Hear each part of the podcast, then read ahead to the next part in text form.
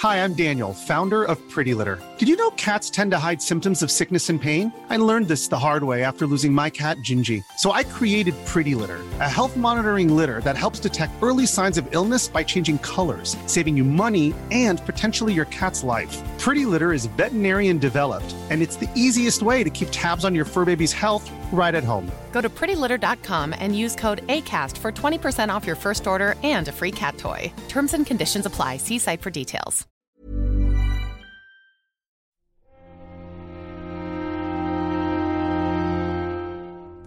Muy buenas a todos y bienvenidos a El Nexo, una serie de pequeñas reflexiones sobre la actualidad del videojuego. Este programa poco a poco se ha ido cargando de contenidos, la verdad, ha tenido que retrasarse un poquito porque justo cuando ya casi lo tenía completo eh, salió ese anuncio del Nintendo Direct y pensé que a lo mejor podía llegar no a quedar cojo, pero sí mucho más interesante si lo incluía y eso es lo que ha pasado, así que bueno, pues eh, lo he retrasado un poquito, pero creo que ha merecido la pena. Ha merecido la pena un poco por por la información y por los temas que podemos llegar a, debatir gracias también a este Nintendo Direct que pasaremos a comentar en la primera parte del programa, pero que también se forma en parte no sin cierta controversia porque la verdad es que ha sido un Nintendo Direct eh, un poquito eh, frío, teniendo en cuenta que hacía mucho, mucho tiempo, desde 2019, que no teníamos un Nintendo Direct propiamente dicho, habíamos estado durante 2020 sobreviviendo un poco, ¿no? A base de Nintendo Direct Minis, y se antojaba cuanto menos algo que no no algo digno de yo que sé del típico Nintendo Direct de un E3 o algo parecido pero sí algo que nos dejara un poco más claro, yo creo, el rumbo de la compañía y, volviera a cargarla un poco de, juegos, ¿no? Que, que, yo creo que el año pasado tampoco fueron muchos, aunque los que hubo fueran para determinado público, evidentemente, porque no es para todo el mundo a lo mejor un Animal Crossing, pero fuera un poco más interesante. Hablaremos de todo esto enseguida. También hablaremos un poco de esa noticia curiosa, cuanto menos, que ha salido sobre Xbox, que han anunciado un nuevo sistema para mejorar los frames por segundo.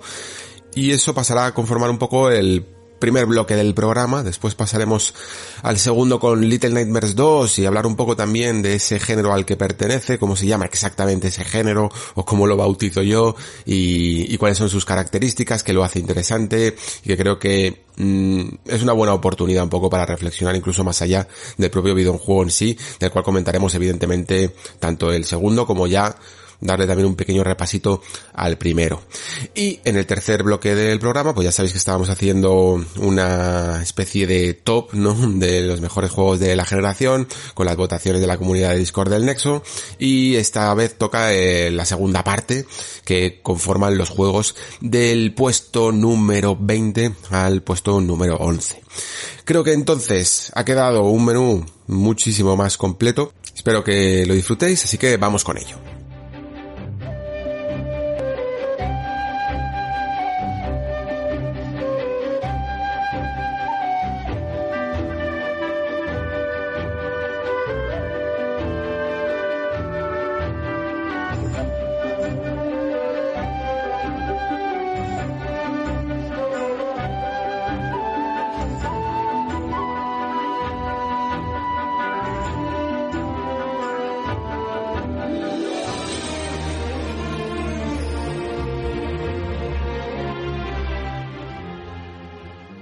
Salía así como de la nada, bueno, a lo mejor no de la nada, porque ya parte del equipo técnico de, de Microsoft había anunciado en Twitter que, que podíamos esperar algunas novedades emocionantes en cuanto a nuevas funciones de la consola y la verdad es que no se han hecho esperar. Esto ha salido un poco, ya os digo, casi de la nada, pero creo que es bastante no sé si a lo mejor llamarlo importante, pero, pero cuanto menos muy, muy, muy interesante. Principalmente porque por más que pienso en ello, me sigue pareciendo de momento casi magia negra, hasta que entienda mucho mejor eh, cuáles son las vicisitudes y las técnicas utilizadas.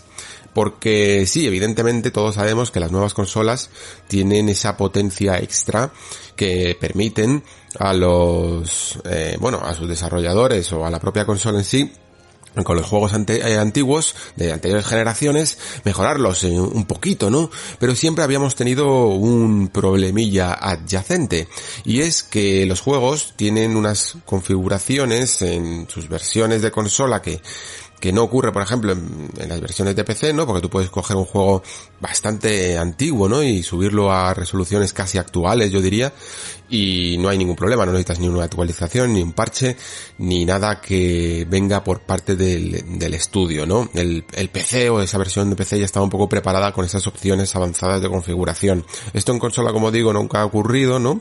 Porque funciona a unos niveles muy específicos y por lo tanto eh, al genera digamos un problema al futuro, ¿no? Más que un problema, una falta de oportunidad. Eso significa que sí que hemos tenido que tener, pues ya sabéis todos, ¿no? Retoques, actualizaciones, parches y en algunos casos evidentemente remasterizaciones, ¿no? Para poder mejorar la calidad de algunos videojuegos en cuanto a resolución y en cuanto a frames por segundo. La nueva técnica que ha sacado Microsoft la ha llamado FPS Boost, FPS Boost, y básicamente lo que hace es coger estos juegos eh, retrocompatibles con Xbox Series X y Series S, funciona en las dos, aunque evidentemente dependerá de algunas características, o podrán diferir en algunas características, y mejorar los frames por segundo de algunos eh, juegos antiguos. De momento se han anunciado cinco, ¿no? Cinco juegos que han conseguido eh, subir, elevar la tasa de frames. Son Far Cry 4, New Super Lucky Tale, Sniper Elite 4, eh, UFC 4 y Watch Dogs 2. Esto básicamente para mí, que a lo mejor no son los juegos mm, que me llamen más la atención ahora mismo, eh, porque ya los he jugado o porque sencillamente no me llaman la atención, mm, sí que al menos me sirven para constatar, o nos sirven para constatar que se están refiriendo más a la generación que nos deja, ¿no? Que a otras generaciones un poco más antiguas, como podría llegar a ser el caso de Xbox 360. Ya sabéis que fue con 360 cuando salieron todas estas versiones mejoradas de juegos en 4K, cosillas así que se veían bastante espectaculares. Parece que las nuevas consolas van a empezar a retocar, cuanto menos, eh, y de manera casi automática, juegos de la anterior generación que nos está dejando, ¿no? ¿Qué es lo interesante de todo esto? Mm, bueno, pues lo interesante es que funciona, es una, es una especie de funcionalidad casi automática. Yo he estado intentando investigar un poco mm, cómo funciona, pero realmente no se dan muchos detalles técnicos, salvo que al menos sí que se especifica, y esto es casi un poco la magia negra, ¿no? Del asunto, que no requiere en absoluto mm, la mano del desarrollador original para poder utilizar estos eh, este, este boost de los frames por segundo, ¿no? Que la propia máquina, a través de esta nueva funcionalidad, te los va a elevar. Y es lo, lo, interesante porque sí, hasta el momento hemos podido llegar a tener algunas remasterizaciones, algunos parches, cosillas así de juegos que se han actualizado. Pero el problema es que siempre y cuando tengas que utilizar el tiempo de un desarrollador para ello, se va a demorar la cosa demasiado. Y Microsoft ha dicho, muy bien, pues a lo mejor me puedo inventar una herramienta para poder hacerlo yo, porque tengo un equipo preparado para, para estas cosas que han apuntado, que es este equipo que tiene eh, encargado de la retrocompatibilidad de juegos con la plataforma, eh, que tiene como objetivo, digamos, convertir un Xbox o al menos el, el, el ecosistema Xbox en una plataforma total de las cuatro generaciones, ¿no? Y, y que te lo puede hacer. Y lo curioso es que incluso, mm, y esto me, cuesta comprobarlo, ¿no? Porque si no tenías los juegos instalados, eh, no sabes si, si te ha venido una actualización. Pero la cuestión es que parece que el eh, propio sistema este de FPS Boost es capaz de mejorar estos juegos sin necesidad tan siquiera de instalarles alguna actualización. No sé si al menos podría mm, instalarlo eh, una actualización de manera interna sin que le tenga que pasar por el estudio desarrollador aunque aunque entiendo que cuanto menos tendrían que pedir ciertos permisos para retocar el código del juego no cuando no sea propio pero la cuestión es que lo han conseguido han conseguido de escapar que era ese gran problema que tenían los juegos, ¿no?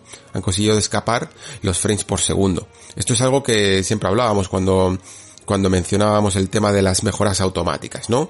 Es cierto que hay muchos juegos que en PlayStation 5 y en Xbox Series X eh, se mejoran automáticamente por dos facetas, ¿no? En la resolución se mejoran por la resolución dinámica, mm, gracias a la potencia extra de las consolas, la resolución dinámica detecta que tiene más manga ancha, por llamarlo de alguna manera, y, y sube la resolución en mayores, en más momentos de la partida y lo mismo ocurre con los frames por segundo. Como tiene más potencia, si el frame rate está desbloqueado, puede llegar a hasta 60, ¿no? Que, que es hasta donde normalmente estaba desbloqueado. Ahora, incluso los juegos como estos que, que, hemos mencionado, Far Cry, New Super Lucky Tale, Sniper Elite 4, UFC 4, Watch Dogs 2, creo que todos estaban capados a 30 frames por segundo en, en Xbox y eh, esta, esta función de FPS Boost consigue no solo mejorar los FPS y además en algunos casos no solo a 60 sino a 120 frames por segundo, sino que consigue descapar los juegos, que es esa cosa en la que ya te tienes que meter un poco manualmente para, para retocarlo, ¿no? Bueno, pues esto es, digamos, el, el truquillo o la gracia que tiene eh, esta nueva funcionalidad. Y la verdad es que es una maravilla, porque hay muchísimos juegos en los que yo había perdido a lo mejor incluso la fe en que pudiéramos llegar a verlos a 60 frames por segundo y que a lo mejor el día de mañana pues podrían por fin estar. Eh, hay uno que me, me, río porque hay uno que, que en PlayStation 4 que sé que nunca va a ocurrir, pero que ya, pero que me encantaría de verdad que ocurriera, que es Drive Club. Drive Club es uno de los juegos que más me gusta de conducción de la basada generación, que creo que un, modo con 60 frames por segundo sería maravilloso, pero que el hecho de que lo hayan retirado incluso de la Store y que se hayan olvidado de ese juego, pues hace que prácticamente esto sea imposible hasta que no podamos emular una PlayStation 4 en PC, ¿no? Eh, pero vamos, mira, me viene bien al caso esto de emular porque parece que, que este FP Boost se, digamos que de alguna manera se parece mucho a las eh, características que tiene un emulador propio de PC a la hora de mover un juego de consola, ¿no? Que es capaz de saltarse todas esas limitaciones y todo ese frame cap y poder ejecutarlo a su antojo. Queda, por tanto, ya la duda de si algún día tendremos una especie de hermano de esta función que se llame Resolution Boost o algo parecido, porque, por ejemplo, Far Cry 4 o Watch Dogs 2, que quizás son eh, juegos como más potentillos, ¿no? De todos estos que he mencionado. Son juegos que cuando salieron en Xbox eh, la pasada generación ni siquiera llegaban a 1080p, ¿no? Se quedaban en los 900p y, es una resolución muy baja. Y la verdad es que aunque los puedas ejecutar ahora a 60 frames por segundo, que, es una gozada, mmm, no apetece, sinceramente, jugarlos a una resolución tan, tan, tan baja. Ojalá, ojalá en el futuro se pueda también descapar la resolución de una manera tan automática como parece este FPS Boost, porque sin duda va a ayudar a muchísimos juegos a tener una nueva vida. Por parte de Microsoft han dicho que van a tener una tanda de juegos parecida a esta cada más o menos dos semanas, no sé si empezando directamente ya. Supongo que también la, si es una herramienta mmm, relativamente automática, no van a tener que ajustar mucho ni retocar mucho y por lo tanto van a poder salir muchísimos más juegos, que es esa gran noticia, que es en el fondo la gran noticia, pero sí que es verdad que también cuanto menos tendrán que probar uno a uno que no se lo hayan cargado en el camino, ¿no? A lo mejor no hace falta llegar a la certificación, pero sí que tendrán que hacer algunas cuantas pruebas eh, bien profundas, ¿no? En cada juego para detectar que esa nueva tasa de frame se ajusta acorde, ¿no? Una muy buena noticia, yo diría, para, para este ecosistema Xbox, que no me extrañaría en el fondo que, que a lo mejor incluso PlayStation tomara buena cuenta de ello, aunque la verdad es que tendrán que hacer todo el camino que por lo menos aquí sí que es cierto que Microsoft ya, ya empezó a hacer, ¿no? La verdad es que tienen una división bastante grande para para todo este tipo de cacharreos, lo podríamos llamar. Y también creo que es una prueba más de que las consolas en el fondo cada vez más se van, a se, van pareciendo a un ordenador camuflado, ¿no? Porque cada vez vamos teniendo un poco más esos tweaks, esos retoques que propios de, de la comunidad pecera, ¿no? Que, que, a través de todo tipo de modificaciones son capaces de hacer el trabajo que muchas veces no hacen los desarrolladores, ¿no?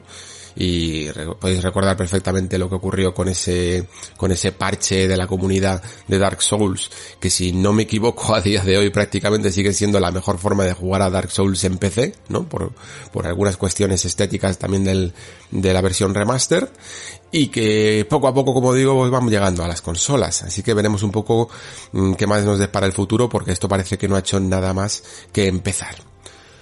Muy bien creo que toca ya hablar un poco de Nintendo Direct. Y si os digo la verdad, mm, creo que más que hablar del propio Nintendo Direct en sí mismo, eh, y sobre todo ahora para empezar, vamos a hablar un poco de la situación de Nintendo en, la actualidad, ¿no?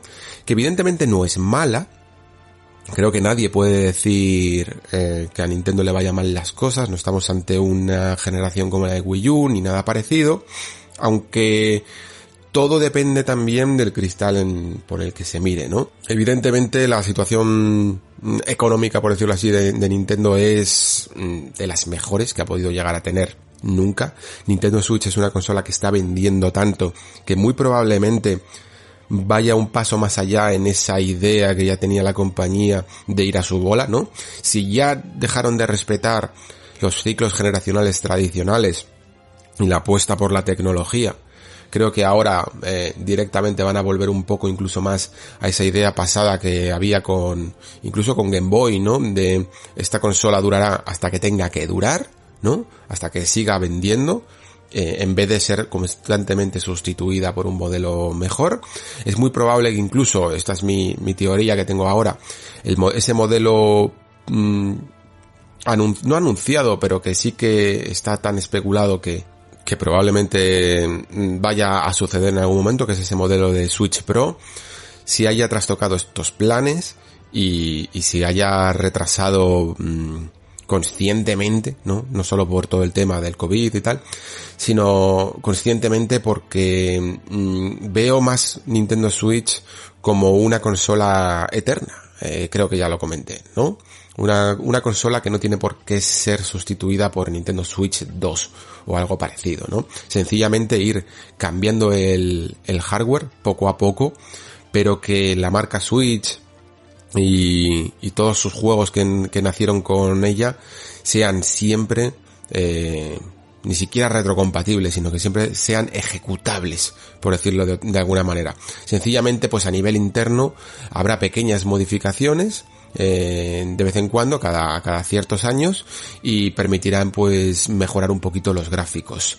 Esto entronca además con ese debate también que teníamos sobre qué nos gusta más, si la Nintendo de la originalidad en el hardware o la Nintendo que suele vender bastante, ¿no? Y que, y que no intenta innovar tanto a nivel de, de hardware, ¿no? Pero la cuestión es que por fin teníamos un Nintendo Direct grande, ¿no? Por fin teníamos un Nintendo Direct que no venía con esa coletilla de mini, que nos acompañó durante todo 2020 y que sí que podía ser evidentemente por tema de retrasos en el coronavirus y por el coronavirus y ajustando un poquito el calendario y por lo tanto, eh, ya que incluso se mencionaba al principio del, Nintendo Direct eh, este, este hecho, podíamos llegar a esperar que fuera un Nintendo Direct relevante.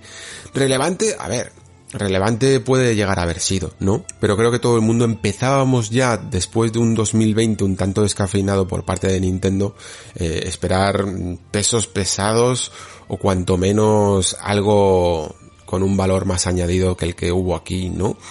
En el Discord, por ejemplo, antes de que habla, de que empezara el, el Nintendo Direct, creo que fue Blackwing que, que soltó un poco ahí la, la patata caliente y dijo que, que estábamos siendo muy condescendientes con Nintendo, ¿no? Porque incluso nosotros estábamos especulando que, que, podían llegar a anunciar y tal, y ni siquiera ya estábamos en el nivel de Breath of the Wild 2, Bayonetta 3, Metroid Prime 4, esto ha sido casi un meme eh, de que la gente espera demasiado de los Nintendo Direct, ¿no? Y que luego se decepcionan. Éramos conscientes de que mm, esto iba a ser solo un adelanto de las cosas que iban a salir en la primera mitad de año, la más, la más cercana y por lo tanto no iban a ser esos grandes pesos pesados que se anunciarían mucho más a bombo y platillo, éramos conscientes de ello y estábamos un poco especulando pues con ports y cosas así, ¿no? En plan, bueno, pues saldrá Wind Waker HD, saldrá Twilight Princess, la cuestión es, sacarán packs o no? Traerán los, los Zelda Ocarina of Time y Mayoras Mask de, de Nintendo 3DS, cosillas así. Y fue entonces cuando Blackwing dijo esto de, que éramos un poco mm, condescendientes, ¿no? Con la marca, que, que esperábamos muy poco de ella, que nos emocionábamos con ports y que en general el fan de Nintendo eh, estaba exigiendo demasiado poco de la marca y era muy complaciente. Y esto pues eh, siguió un poco el cauce del debate, un debate sano siempre como es en la comunidad de Discord del Nexo, pero muy interesante porque es verdad, y creo que todo el mundo estábamos un poco de acuerdo, ¿no? Eh, Nintendo parece que cuanto mejor le va, ¿no? Cuanto mejores son sus resultados financieros, menos obligada se siente a tener que demostrar eh, la calidad que tiene, que la tiene y mucha, ¿no? Y luego además es que mm, siempre al final termina saliendo ese gran juego, ¿no? Que, te devuelve la ilusión y que te hace darte cuenta de lo grande que es Nintendo. Que en este caso probablemente pues será de nuevo Breath of the Wild 2, o sí, en algún momento llegará a salir Metroid Prime 4 o, o Bayonetta 3 o cualquier cosa y volveremos un poco a estar completamente ilusionados.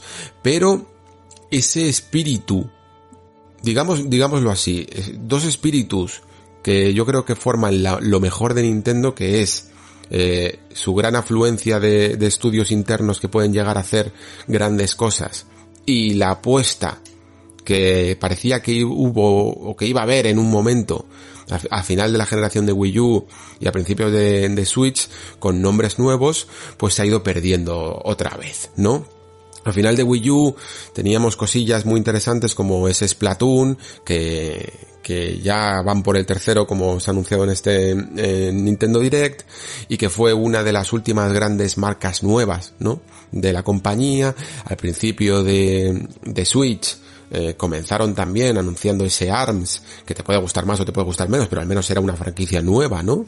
Y luego también incluso ese Mario Kingdom, eh, Mario Rabbids Kingdom Battle, que, que aunque utilizara un poco la franquicia de Mario, pero que eh, fue un, juego muy muy fresco, táctico, y que además era una gran idea, porque digamos que era la eh, daba permiso eh, Nintendo para utilizar algunos de sus iconos mm, históricos en otros géneros y, por otros estudios, ¿no? Y todas esas grandes apuestas, ¿no? Todas esas toda esa gran dirección de hacer más juegos, sacar también más nombres nuevos, creo que la hemos perdido últimamente. Mm, fue 2019 cuando llegamos a tener un, un, año yo creo fantástico, con muchísimos lanzamientos, con ese Luigi's Mansion, se acumulaban ese Luigi's Mansion, ese Fire Emblem, sacaron un montón de, artillería y luego 2020 yo creo que se desinfló, eh, personalmente. Entiendo que para mucha gente Animal Crossing copó prácticamente todo el año, pero creo que aunque luego saliera Hyrule Warriors, saliera también ese port de Super Mario 3D All Stars, también ese Paper Mario, eh, incluso ese Pokémon Mundo Misterioso y cosillas así, mmm, creo que no son suficientes para rellenar el año. Nintendo decidió jugar por sus propias reglas, no se puede apoyar tanto, tanto, tanto, aunque siempre se puede apoyar de third parties y de indies y cosillas así, juegos como Immortals Phoenix Rising, que también han salido el, el año pasado pero digamos que necesita una cartera de juegos, un calendario mucho más eh, abultado que el de las first, que el de las first parties eh, con Sony y Microsoft por este hecho, ¿no? Porque digamos que van un poco un poco solos con su propia consola y creo que últimamente se están acomodando un poco. Más que prueba de ello el hecho de que no estén saliendo todos esos juegos esperados, ¿no? Los que he mencionado antes, Metroid 4, Bayonetta 3, Breath of the Wild, que pueden tener eh, perfectamente excusa, porque por ejemplo Metroid Prime 4 ya sabemos el cambio de manos y luego también el hecho de, la situación en la que estamos ha podido llegar a retrasar algunos desarrollos, es el hecho de que estén tirando tanto de ciertos ports, ¿no? Ports como este reciente de, de, Super Mario 3D World que ha salido con su propio DLC, un DLC que sospechosamente parece casi más un DLC para Mario para Mario Odyssey, ¿no? Porque tiene ese modo de bueno, tiene casi un mundo un poquito más de, área abierta, ¿no? Como, como tenía Mario Odyssey y que incluso se adapta a esa cámara libre eh, propia del videojuego en vez de la de 3D Wall y luego también ports como ese Super Mario 3D All Stars que ya terminó enfadando un poquito y al que ahora también incluso se le suma este de, Skyward Sword eh, HD, ¿no? Mm, ya no solo es el hecho de los ports, que no es que molesten per se, sino que a lo mejor pueden llegar a molestar más por dos razones. La primera, porque sean tan constantes, ¿no? Que, que en vez de, digamos, rellenar ciertos huecos estratégicos en el calendario, estén rellenando muchas veces ya meses y meses seguidos, ¿no? Sino que además eh, muchas veces los precios tampoco son como mm, coherentes, casi, diría. Eh, Super Mario 3D All Stars, por mucho que fueran tres juegos, eh, el trabajo que había detrás tampoco era casi del nivel de una remasterización, aunque aquí ya mencionamos incluso que la técnica no era tan fácil como la que podría llegar a tener un sencillo emulador, tampoco era eso. Eh, y este de Skyward Sword, aunque tenga un poco de trabajo detrás, porque tienes que adaptar todos los eh, controles, ¿no? Que, que tenía el mando por movimiento, pero que mínimamente se puede hacer casi uno a uno con los mandos de Switch y luego añadirle ese control por botones y también ese Super Mario 3D World que básicamente es un port, no tiene mejoras gráficas aparentes, eh, tampoco es que las necesite, ¿no? Y por eso quizá pues la justificación siempre es como un DLC, un pequeño añadido que, que creo que no son tampoco mucho más de 3, 4 o 5 horas lo que te puede dar para de nuevo volver a venderlo a 60 euros, ¿no? Estos 60 euros en juegos que no tienen tanto tiempo y que tampoco tienen tanto, tanto trabajo, a veces pican, sobre todo por agravio comparativo, yo creo. El hecho de que muchos juegos, muchas remasterizaciones estén llegando a salir por un precio mucho menor, aunque algunos se columpian, es cierto, se columpian en, todas las plataformas, pero que incluso cuando llegan a alcanzar eh, estos precios de 60 a 70 euros suele ser porque vienen dos o tres juegos, ¿no? Como por ejemplo puede llegar a ser el caso de esta Mass Effect Legendary Edition, que ya, aparte de ser una remasterización tiene muchísimo, muchísimo trabajo detrás y vienen tres juegos, pues eso, el, el agravio comparativo digamos que, que, que es bastante, ¿no?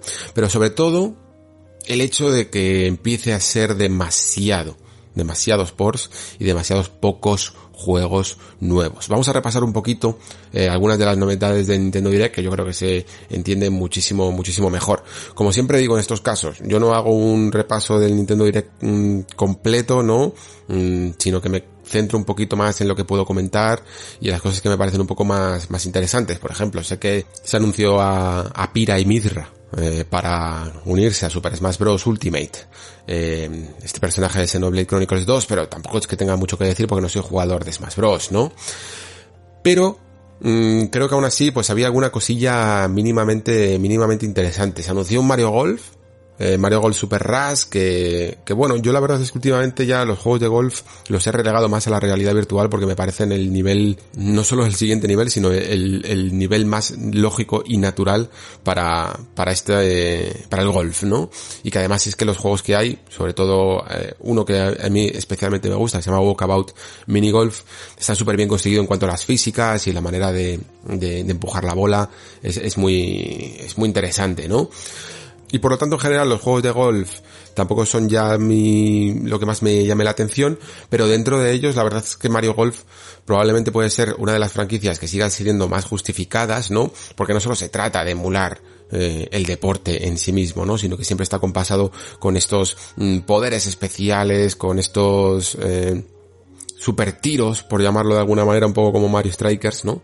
Que, que puedes ejecutar con las habilidades de cada uno de los personajes y que además en esta nueva entrega al parecer pues han metido mmm, también incluso control por movimiento, evidentemente, porque lo puede aprovechar con los Joy-Con, modos multijugadores, etcétera, pero sobre todo también ese modo historia que me recordó al hecho de que exista este Golf Story, aunque evidentemente no creo que tenga nada que ver en Nintendo Switch, pero que mm, creo que lo justifican poquito más, ¿no? Es un poco como, como lo que hablabais eh, en el caso de, Splatoon, ¿no? Que a lo mejor los multijugadores, ¿no? Competitivos no sea la cosa que más te llame la atención, pero si le metes un modo historia, pues te puede dar una pequeña satisfacción, ¿no? Y yo creo que este Mario Golf puede tomar otro cariz por el hecho de tener un modo historia y sobre todo también evidentemente por esa escasez muchas veces del calendario que, que haga que más gente se, se acerque a él, ¿no?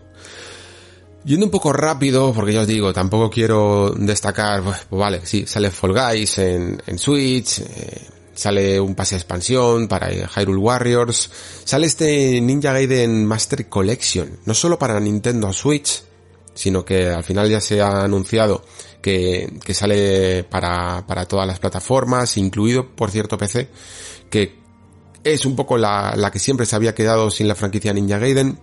Ninja Gaiden son, son verdaderos juegazos, eh, por lo menos para mí el 1 y el 2. A mí el 3 me decepcionó bastante. Yo quiero entender que en el fondo sí que es cierto eso de que muchas veces un director y un, un autor, una visión detrás de un juego, en este caso la de Tomonobu Itagaki, eh, realmente realmente importa, ¿no? Y tiene su peso eh, tener esa gran dirección y que yo creo que en Ninja Gaiden 3 se perdió un poco en pos de, pues de una espectacularidad y de más cinemáticas y de, y de incluso facilitar eh, algunas veces combates o incluso cuando se hacía difícil, se hacía difícil un poquito más artificial de lo que a mí me gusta, ¿no? Cosas a comentar un poquito para que vayáis prevenidos. Em, estas versiones que salen de Ninja Gaiden 1 y de Ninja Gaiden 2 no son las originales que salieron en su momento en Xbox, ¿vale?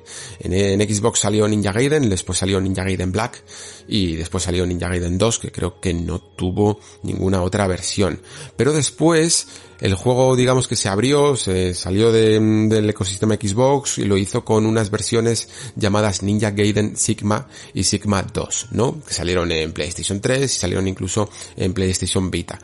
Yo personalmente, eh, lo digo siempre, no tengo tantas pegas como tienen los más puristas y que ahora mismo se estarán echando las manos a la cabeza, en el sentido de que a mí me parece perfectamente disfrutable y no tengo ningún problema en que haya gente que juegue a Ninja Gaiden en sus versiones Sigma y Sigma 2. ¿Qué diferencias hay un poco entre ellas? Mm, es curioso, es uno de los ejemplos más curiosos de la industria, ¿no? Porque digamos que un poco sobre el papel, eh, sobre las características principales, puedes llegar a, a pensar que las versiones de Sigma son mejores, ¿no? Porque tienen gráficos un poquito mejorados, eh, tienen además capítulos extra porque se añaden capítulos con, con otros personajes y, y, extienden bastante las horas de juego. Eh, tienen creo que incluso más armas, ¿no? Que se adaptan de la segunda parte a la primera. Tienen bastantes añadidos. El problema es que son juegos que incluso están hechos casi como si fueran un remake, ¿no? Están hechos eh, poco desde cero, ¿no? Han rehecho animaciones, han, han rehecho los sistemas de combate, las colisiones en los sistemas de combate, todo este tipo de dinámicas. Y la cuestión es que un poco se lo cargaron en el proceso, ¿no? Digamos que la precisión y, y, las respuestas y los patrones de los enemigos y muchas de las cosas que hacían una experiencia tan tan intensa y sobre todo tan perfeccionada, ¿no? En la hora de ejecutar los golpes, la hora de, eh, de recibir los castigos, si machacabas demasiado el botón, todo ese tipo de sensaciones que son un poco difíciles de explicar y que forman parte del game feel de un juego, aquí estaban cambiadas. Y luego además de que incluso la, digamos que la dificultad no es que fuera más, más, muchísimo, muchísimo más sencillo, aunque la versión de Black de Ninja Gaiden era, era verdaderamente castigadora. Eh, pero sí que es cierto que, que en los primeros juegos tenías que jugar en esa, en, sobre todo en Ninja Gaiden 1, tienes que jugar en esa dificultad porque era la original para este juego y en los Sigma han pasado a, a poder reducir un poco eh, la dificultad si lo consideras necesario, ¿no? Con lo cual, pues al final puedes llegar a pasarte un Ninja Gaiden que se supone que debe de ser una experiencia muy parecida a pasarte un Dark Souls, ¿no?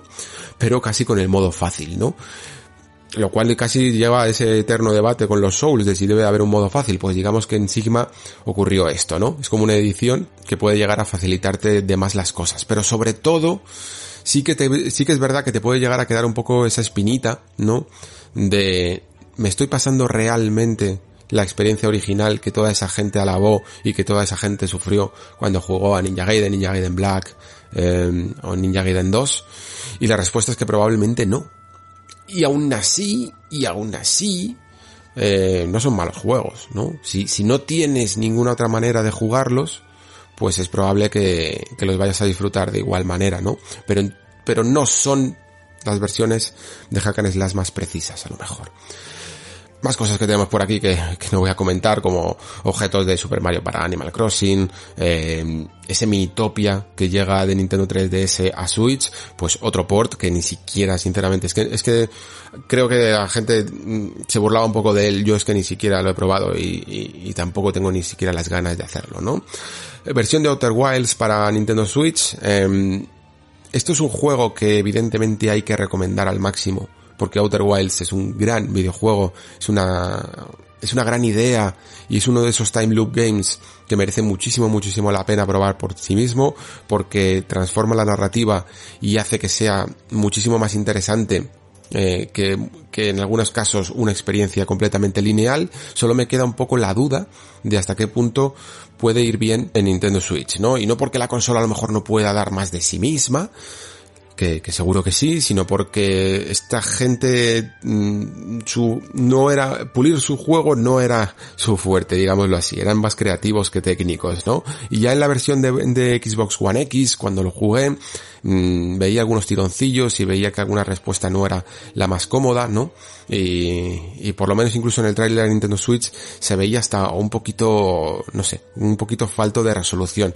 Tenedlo en cuenta y si es vuestra única manera de jugar, a lo mejor incluso os animaría a que mirarais primero algún análisis técnico cuando salga, antes de lanzaros de cabeza a por él, porque no sé exactamente, ya sabéis que hay algunos ports de Nintendo Switch que sinceramente son nada recomendables, ¿no?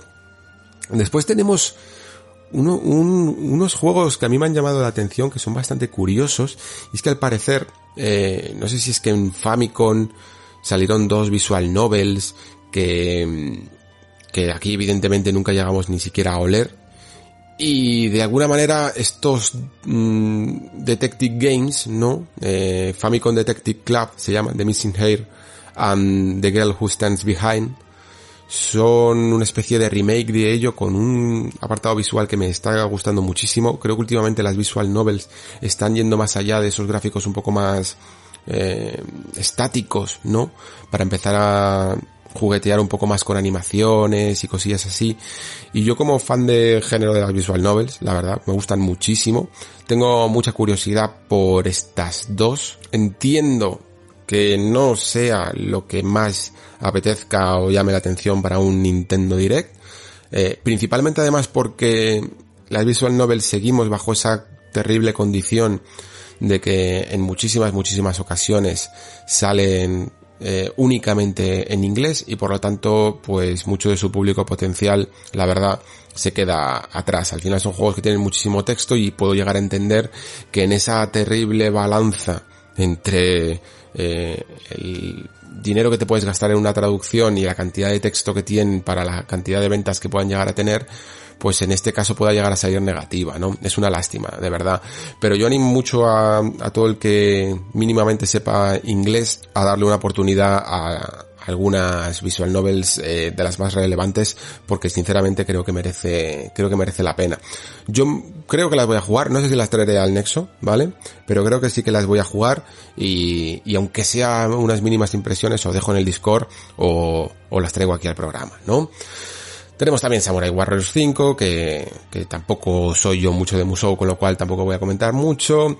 Tenemos esta remasterización de Legend of Mana, eh, un juego que, un clásico que se sigue viendo fantásticamente, fantásticamente bien, aunque tenga ya aquí unos retoques, y que nos deja además la gran noticia de que, joder, Square Enix se lo está currando bastante y, y está trayendo eh, algunas de sus joyas en, traducidas a castellano. La verdad es que el fan de Mana debe estar exultante porque en los últimos años ha tenido muchísimas entregas desde, bueno, la verdad es que ese remake que salió de Secret of Mana no fue el mejor porque visualmente ya sabéis que aquí hablamos mucho de eso de la identidad visual, ¿no?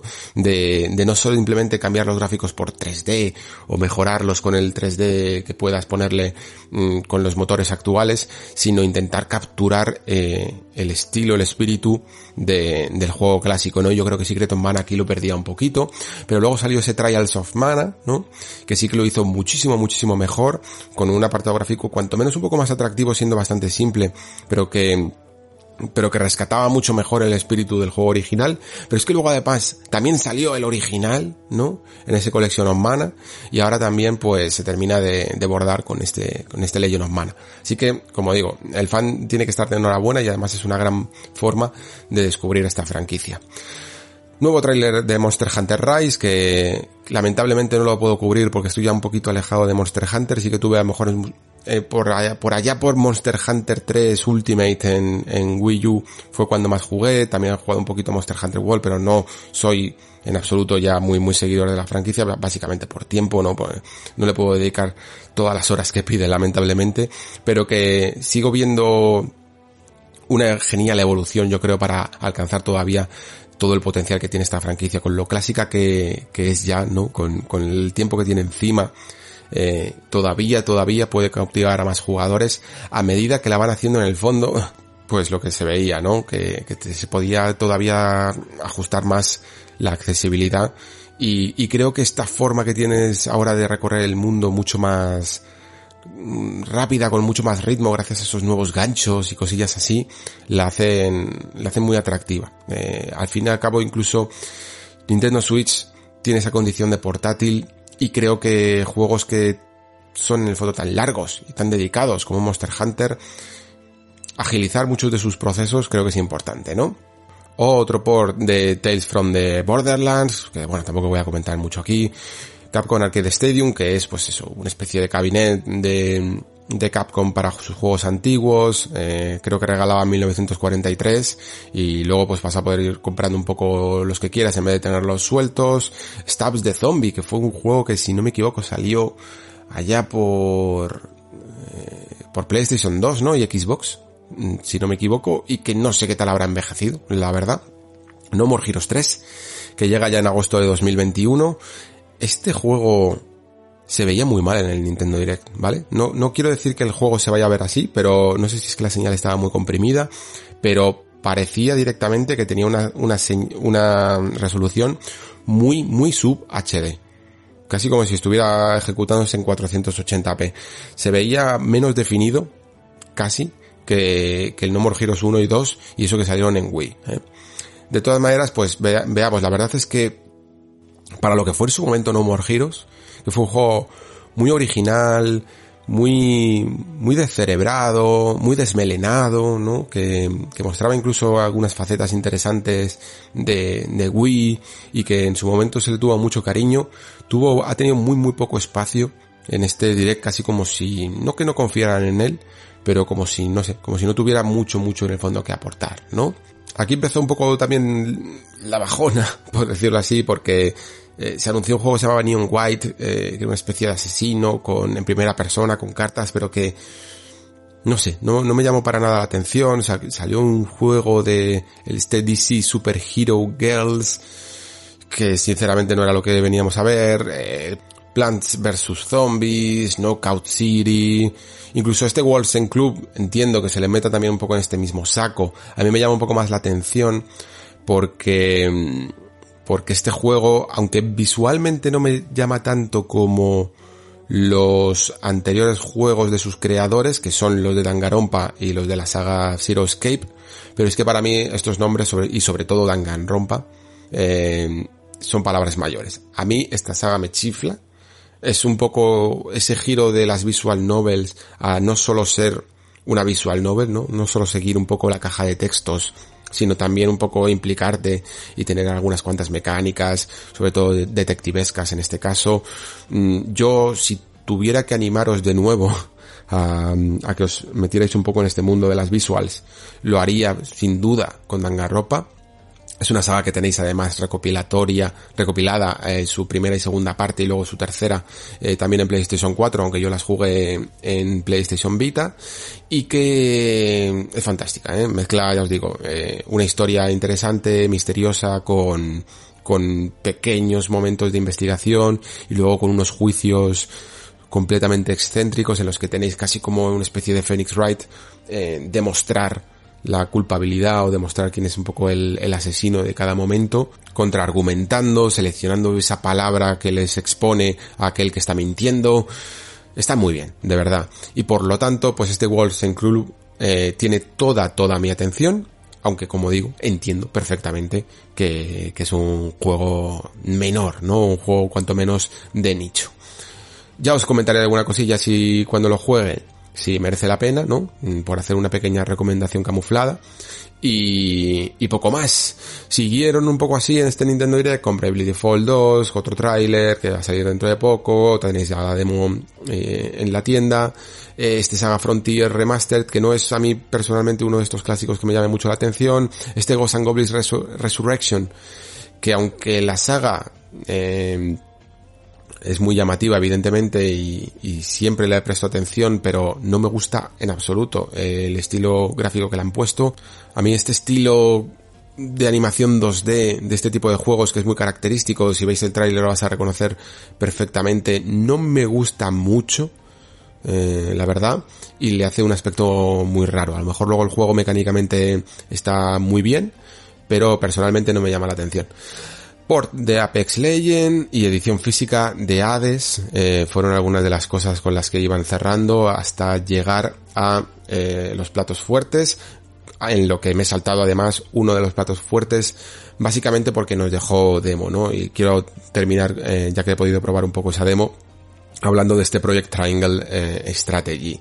Pero antes de ello mmm, comentar aunque ya lo he comentado un poco antes se anunció Skyward Sword HD ese nuevo, esta nueva remasterización, ¿no? Se ya, supongo que se le debería de dar un poco esta denominación de remasterización por el hecho de que el juego en su momento mmm, estaba en SD, ¿no? Era una resolución de 480p por las características de Wii y que llega ahora a, a Switch pues prácticamente igual, la verdad, eh, en su momento se hablaba mucho de si serían capaces de replicar el, el, la forma de control que tenía Nintendo eh, Wii con, con el Wiimote Plus, que además era el Plus el que necesitaba para hacer mucho más definidos los movimientos de la espada de Link y, y también incluso del escudo, ¿no? Y que sí, que evidentemente con los Joy-Con pues se puede hacer perfectamente. Eso sí, ¿qué ocurre? Pues que Nintendo Switch tiene una versión eh, Lite, ¿no? Lite, con los Joy-Cons incorporados directamente a la consola y que no se pueden separar y por lo tanto también había que ajustarlo a ello.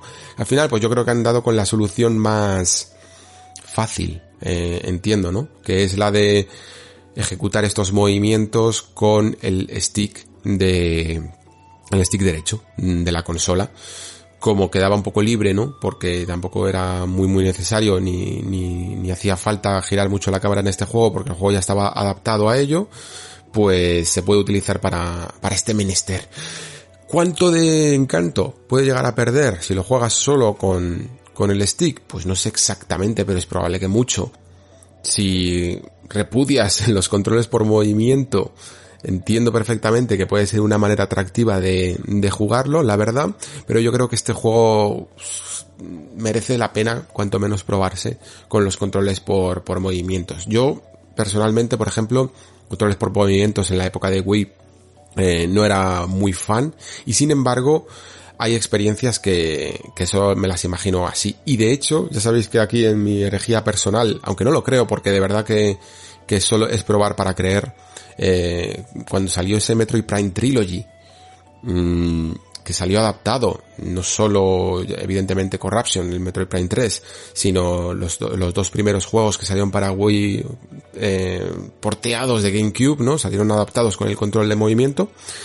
Se juegan increíblemente bien con un Wii mando, pero increíblemente bien, tanto que espero que se mantenga esta opción cuando salgan, si es que salen alguna vez, para Nintendo Switch, sinceramente. Hay juegos que sí, que hay juegos que, que funcionan mejor con el control de por movimiento y además es que los que jugamos a realidad virtual pues lo sabemos, ¿no? Que ya es un control muy muy estándar, que no se perdió, por decirlo así, que no fue un fenómeno y una moda solo con Wii, sino que es una forma perfectamente válida de jugar. Pero evidentemente eh, es algo que está mucho más en desuso en el juego tradicional y Skyward Sword era quizá un poco el, ese juego que estaba ahí en duda de si alguna vez saldrá. Ya están todos los celdas 3D, yo diría, eh, remakeados o remasterizados, ¿no? Y ahora solo falta incluso que se traigan de nuevo porque todavía se puede rendir mucho más de, de las, de, las rentas de Wii U y volver a traer Wind Waker HD eh, y Twilight Princess HD a Nintendo Switch. O sea que esta tendencia de los ports no va a terminar todavía, ¿no? Siempre, todo lo que se pueda exprimir de Wii U, hasta el punto de que sea una consola que, que haya perdido toda su identidad y todo su valor, se va a hacer. Y además se va a hacer rentabilizándolo al máximo porque Skyward Sword sale un precio de 60 euros. Quizá por lo tanto, el mayor anuncio de este Nintendo Switch fue este Splatoon 3, que empezó con un tráiler un tanto extraño, tanto que pensaba que estaban expandiendo la franquicia de Splatoon 3 aún fuera del universo multijugador y de sus mecánicas de disparos para llevarlo a algo casi de, no sé, como si fuera una especie de mundo abierto o de una aventura o alguna cosa así. Pero no, luego se confirmó que era este Splatoon 3. Em, parece que no, pero ya han pasado como cuatro años desde Splatoon 2. Así que digamos que cuanto menos está justificado y además va a pasar un año más, eh, hasta, hasta 2022, ¿no? Porque este sí que fue uno de esos anuncios en los que no cumple la condición de ser para la primera mitad de año, sino que se va a ir para 2022. Y eh, tampoco puedo comentar mucho de, de Splatoon porque no soy, no soy, no es que no sea fan, es que no es mi tipo de juego, ¿no? Ya sabéis que no soy de multijugadores, eh, mucho menos incluso a día de hoy ya competitivos, y aunque creo que Splatoon 3 tiene, o Splatoon en general, la saga, tiene un aspecto mucho más como accesible, más amistoso, no tan, tan frenético, tan competitivo como puedan llegar a ser otros shooters multijugador, pero sinceramente no me llama tanto la atención personalmente. Seguro que es un juegazo y, y no lo niego, ¿eh? Pero cada uno tiene sus gustos, chicos. Eh, yo no puedo tener, no puedo saber de todo, evidentemente, ¿no? De lo que sí que puedo hablar un poco más es de, y no deja de ser nicho, la verdad, pero, pero es de este Project Triangle Strategy, eh, como lo han llamado, como un poco como también ese Project Octopath en su momento, que luego se convirtió en Octopath Traveler, no sé aquí cómo lo llamarán, pero digamos que si si Octopath era una especie de homenaje a esa serie de JRPGs de, sobre todo Final Fantasy VI, ¿no? De, de Super Nintendo, que tenían sus, su estilo visual de, de la época y su forma de entender el género, pues Triangle hace un poco lo mismo con Final Fantasy Tactics, ¿no? Y con, o con los juegos tácticos en general, porque también se le puede poner aquí a Tactics Ogre en el saco, ¿no? Que además no se trata solo de copiar, o sea, en nada, en el fondo, porque lo que hace es coger esa, esa forma, ¿no? Esa, ese, ese recuerdo de cómo eran estos juegos, darles volumen, porque los convierten en esta especie de mezcla de 3D y 2D, que personalmente a mí sí que me, me gusta mucho, aunque luego mm, especificaré un poquito más. Y, y además es que siempre guste más o guste menos las ideas, mm, sí que es cierto que le dan su propia identidad, ¿no? Porque Octopath Traveler tenía esa condición de ser casi una narrativa coral, que a muchos juegos un poco, a, perdón, a muchos jugadores no terminó de convencer porque parecía poco centrado, ¿no? Pero que a mí me parece una idea muy, muy, muy interesante, ¿no? El, hecho de tener un JRPG coral en el que no exista un protagonista tan fijo o que no sea siempre la misma tipo de historia, ¿no? El tipo, el mismo tipo de arquetipo de historia. Y como en este Triangle ocurre algo similar. Es un juego de estrategia RPG, ¿no? Un SRPG, pero con mucha, que bebe mucho, mucho de, de Tactics y de Tactics Ogre.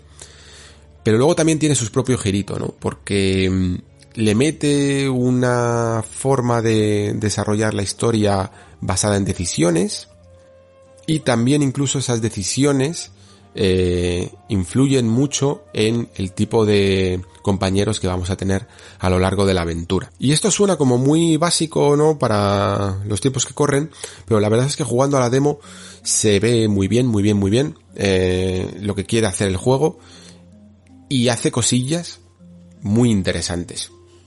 Personalmente, para lo que es la demo, casi podemos poner aquí el meme este del Yoda rapero de mucho texto, ¿no? Porque claro, te ponen, es que es difícil hacer una demo de un, RPG, te meten directamente en pleno capítulo 6 y empiezan aquí a soltarte retaílas de conversaciones que en este momento no sabes muy bien por dónde vienen y van y yo sinceramente os recomiendo que las saltéis. Yo al final pues terminé apretando R porque me estaban comiendo la oreja y, y en este momento no me interesaba, ¿no? Me interesaba ver un poco más las dinámicas eh, y el sistema de combate y cosillas así porque ¿para qué? Si cuando lo juegue ya voy a, entender la historia mucho mejor en su contexto, ¿no?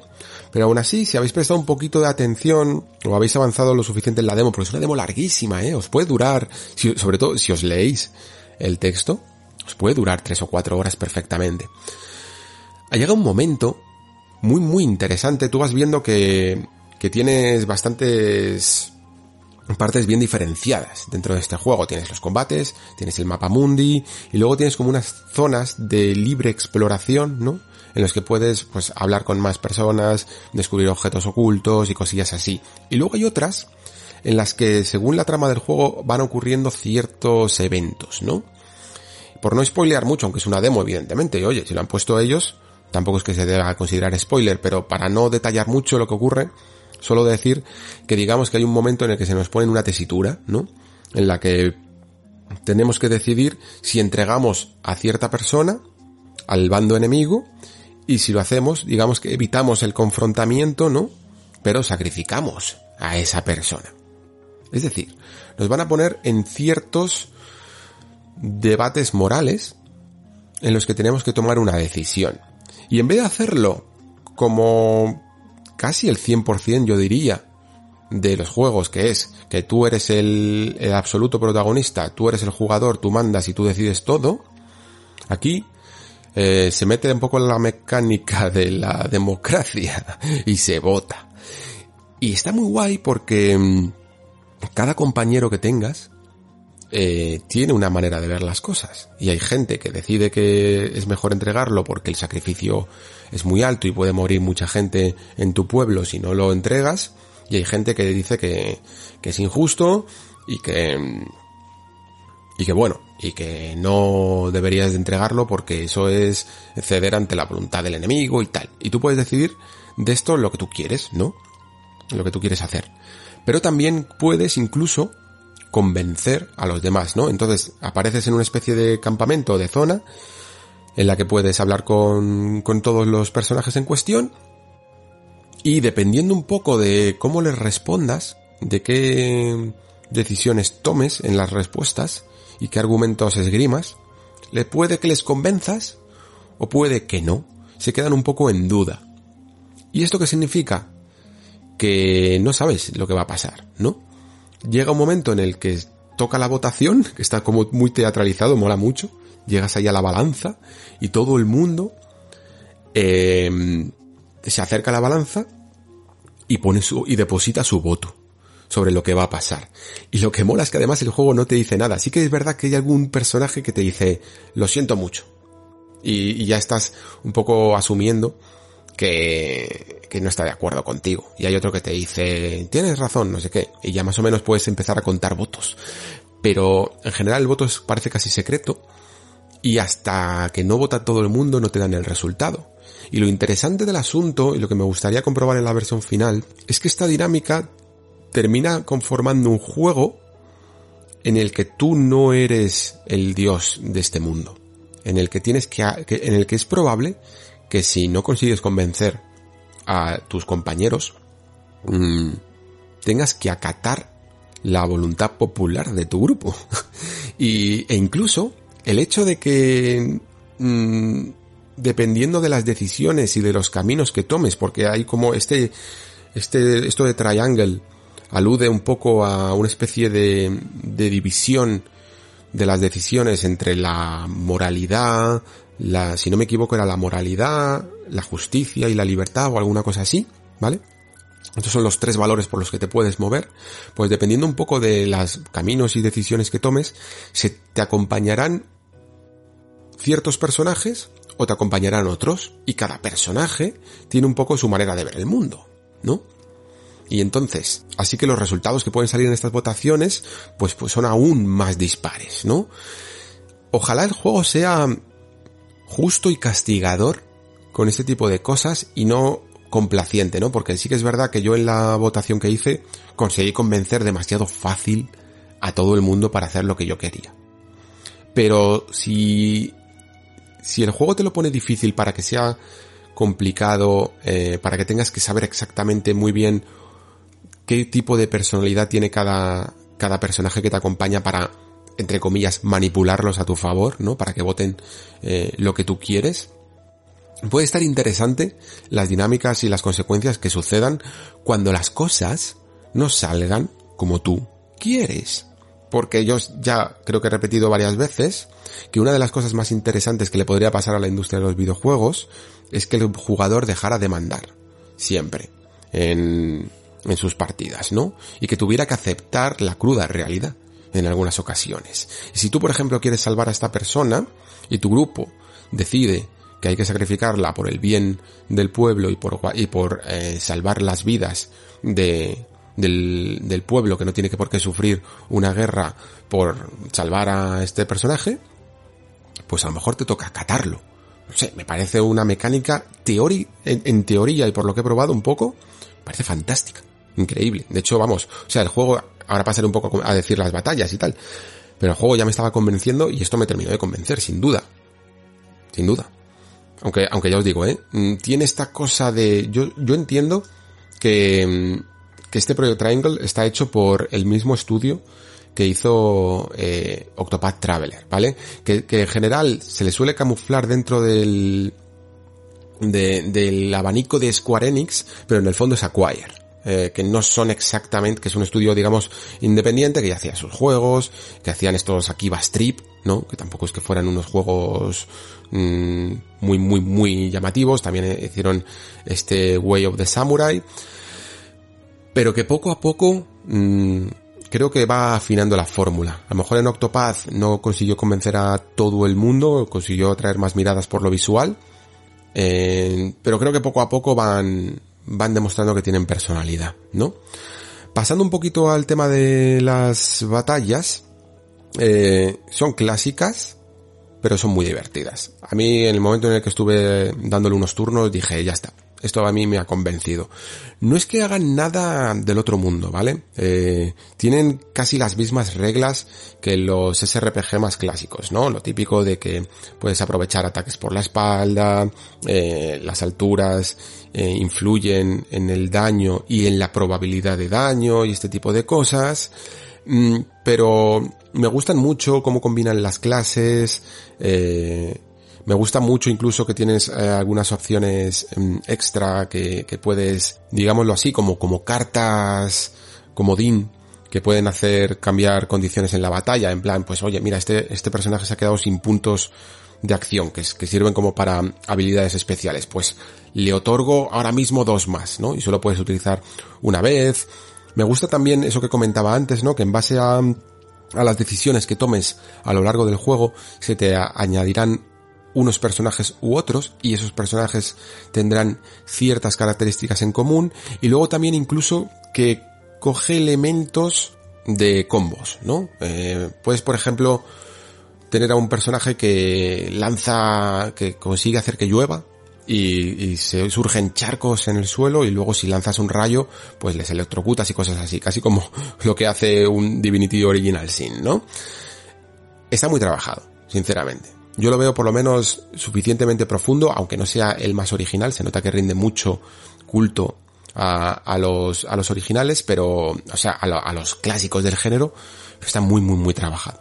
Mm, a mí por lo menos me lo ha parecido. Ya veremos hasta qué punto después en la versión final pueda ser demasiado repetitivo o no este tipo de batallas, pero a mí me han parecido suficientemente intrincadas. E incluso aunque decían que tenía un poco la dificultad elevada, eh, bueno, tampoco me lo ha parecido del todo, al menos tanto como Octopath, que en la demo sí que me pareció que había más picos de dificultad. Creo que es bastante asequible. Y por último me queda hablar de, del aspecto visual, porque, porque sí, porque estos juegos yo creo que lo merece. Sigue evidentemente ese estilo de Octopath, lo que pasa es que aquí en vez de manejar una cámara eh, más horizontal, ¿no? Más emulando ese apartado 2D, pero que en el fondo es un 3D con, profundidad, aquí lo hace con la isométrica, ¿no? Y, y para ello, pues al final, pues emula casi un poco a, a los mismos eh, juegos en los que se mm, inspira, ¿no? En ese Tactics, en ese eh, Final Fantasy Tactics o Tactics sobre, pero también incluso en juegos como, como Xenogears, y cosillas así, que utilizaban este escenario en 3D, en el que se puede girar, se puede, eh, la cámara puede dar vueltas, pero el personaje se sigue viendo en, en 2D, que es un efecto muy contrario, es el, eh, muy, muy, muy curioso, es, contrario exactamente al que se utiliza, por ejemplo, en Final Fantasy eh, 7, ¿no? O Final Fantasy 8, en el que los escenarios son 2D, son pre-renderizados, y es el personaje en tres dimensiones, ¿no? La única pega que le veo, a mí, a mí personalmente ya os digo, sí que me gusta mucho el estilo visual de estos juegos. La única pega que le veo es que no son tan fáciles de conseguir en un hardware como Nintendo Switch em, para que luzcan todo lo bien que pueden lucir, ¿vale? Y esto si habéis jugado a la versión de Octopath Traveler en Nintendo Switch y después a la de PC, vais a notar que la de PC eh, luce muchísimo, muchísimo mejor. ¿Por qué? Porque em, digamos que si no le aplicas correctamente el, o el suficiente anti-aliasing y el suficiente filtrado de texturas, a veces hacen efectos extraños. A veces se ve los sprites y el mundo en general un poquito borrosito, eh, a veces tiemblan un poco, veréis que tiemblan un poco los sprites, o parece que le pasa como una onda rara que les hace, que les hace verse las proporciones no, no exactamente bien y no luce todo lo bien que debería. Tenéis un hilo, no es muy difícil de encontrar en Twitter, de Tim Soret, ya sabéis, este eh, desarrollador que siempre suelo traer por aquí por el programa porque tiene una visión y tiene mucho conocimiento de la industria y una visión muy particular es este desarrollador que hace el juego que está haciendo el juego Cyberpunk The Last Night y que lo hace con una técnica muy similar a la de Octopath Traveler, ¿no? Entonces sabe de lo que habla. Si buscáis en Google mm, Tim Soret y Octopath os va a salir todo el hilo que hizo sobre, sobre por qué Octopath no hacía del todo bien, ¿no? Esta técnica, porque en el momento en el que tú coges un sprite 2D y manipulas una cámara en 3D, ese sprite le fuerzas a, a, a girarse, ¿no? A contornearse y le salen como las, unas aristas extrañas, ¿no? Y tienes que pasarle varios filtros para, para conseguirlo, pero a la vez tienes que tener cuidado con los filtros porque puedes emborronar demasiado la nitidez de ese sprite. No es fácil, ¿no? Pero sin embargo creo que, que la versión de Octopath de PC el, el efecto funciona muchísimo, muchísimo mejor. Así que a mí personalmente me gustaría jugar a este juego en, en PC. Pero si las cosas suceden como con Octopath Traveler, pues primero tendrá su vida en Nintendo Switch, ¿no? Y, y luego ya a lo mejor pues saldrá, saldrá la otra versión. Veremos un poco qué ocurre, pero sin duda, eh, y gracias a la demo sobre todo, a mí es el, es uno de los juegos con los que me quedo de, de este Nintendo Direct. Pues bueno, no es que haya sido, como digo, un Nintendo Direct muy interesante, pero al menos me ha dado para una hora de programa. Yo creo que incluso demasiado. Esto me pasa por incluso nombrar eh, títulos y cosillas que en el fondo no me han llamado la atención y que directamente me tenía que haber saltado. Me parece que, que he alargado demasiado el programa. Vamos ahora con siguiente bloque, vamos ahora con ese Little Nightmares 2 y también con ese género que personalmente he bautizado como ensayo y error. Ahora descubriréis por qué.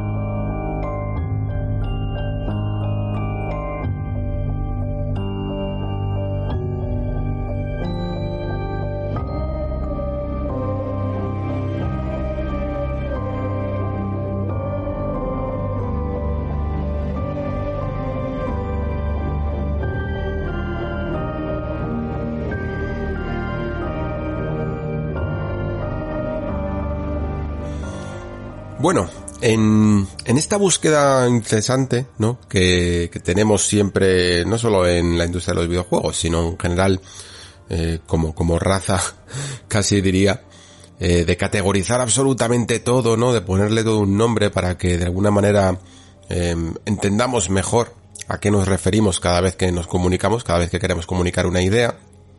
Pues a veces los géneros de los videojuegos, ya lo hemos dicho por aquí varias veces, eh, se quedan demasiado demasiado cortos, ¿no? Para, para, o engloban demasiados títulos, demasiados estilos, como para categorizarlo todo, sobre todo en ese cajón desastre que a veces parece el género de la aventura y acción.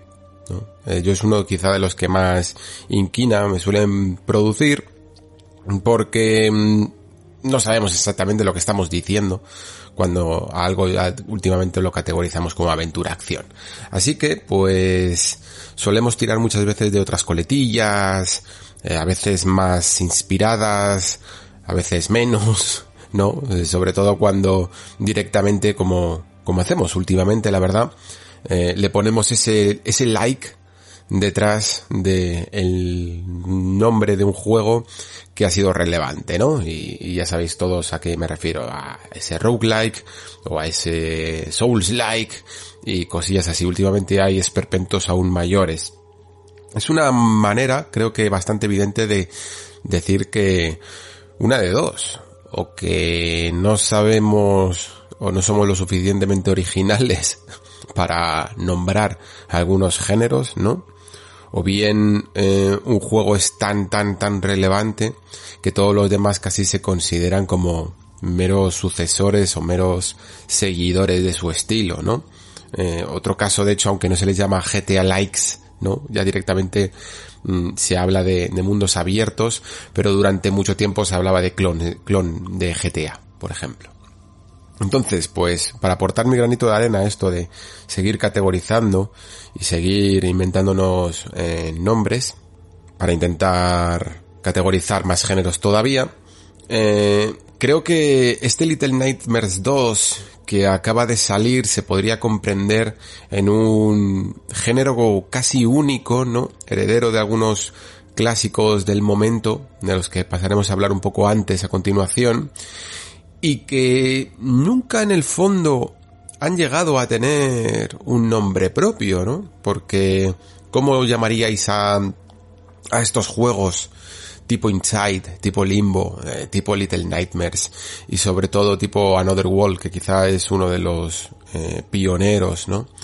Que mm, tiene unas características comunes, ¿no? Tiene unas características en las que solemos pues tener un poquito de puzzle, un poquito de acción, un poquito de plataformas, pero nunca nada como muy sistémico, ¿no? Nunca nada que entronque, que sea el esqueleto primordial del videojuego y que nos haga, pues yo que sé, un desafío cada vez mayor, de esos en los que pasamos por una etapa de aprendizaje y que poco a poco pues va desarrollando más su faceta plataformera, mm, de acción o de puzzles eh, a lo largo de los distintos niveles, ¿no? Sino que va siempre entremezclando un poco sin ir del todo más allá, aunque vaya profundizando un poco en sus desafíos, pero siempre eh, de una manera más guionizada que sistémica, ¿no?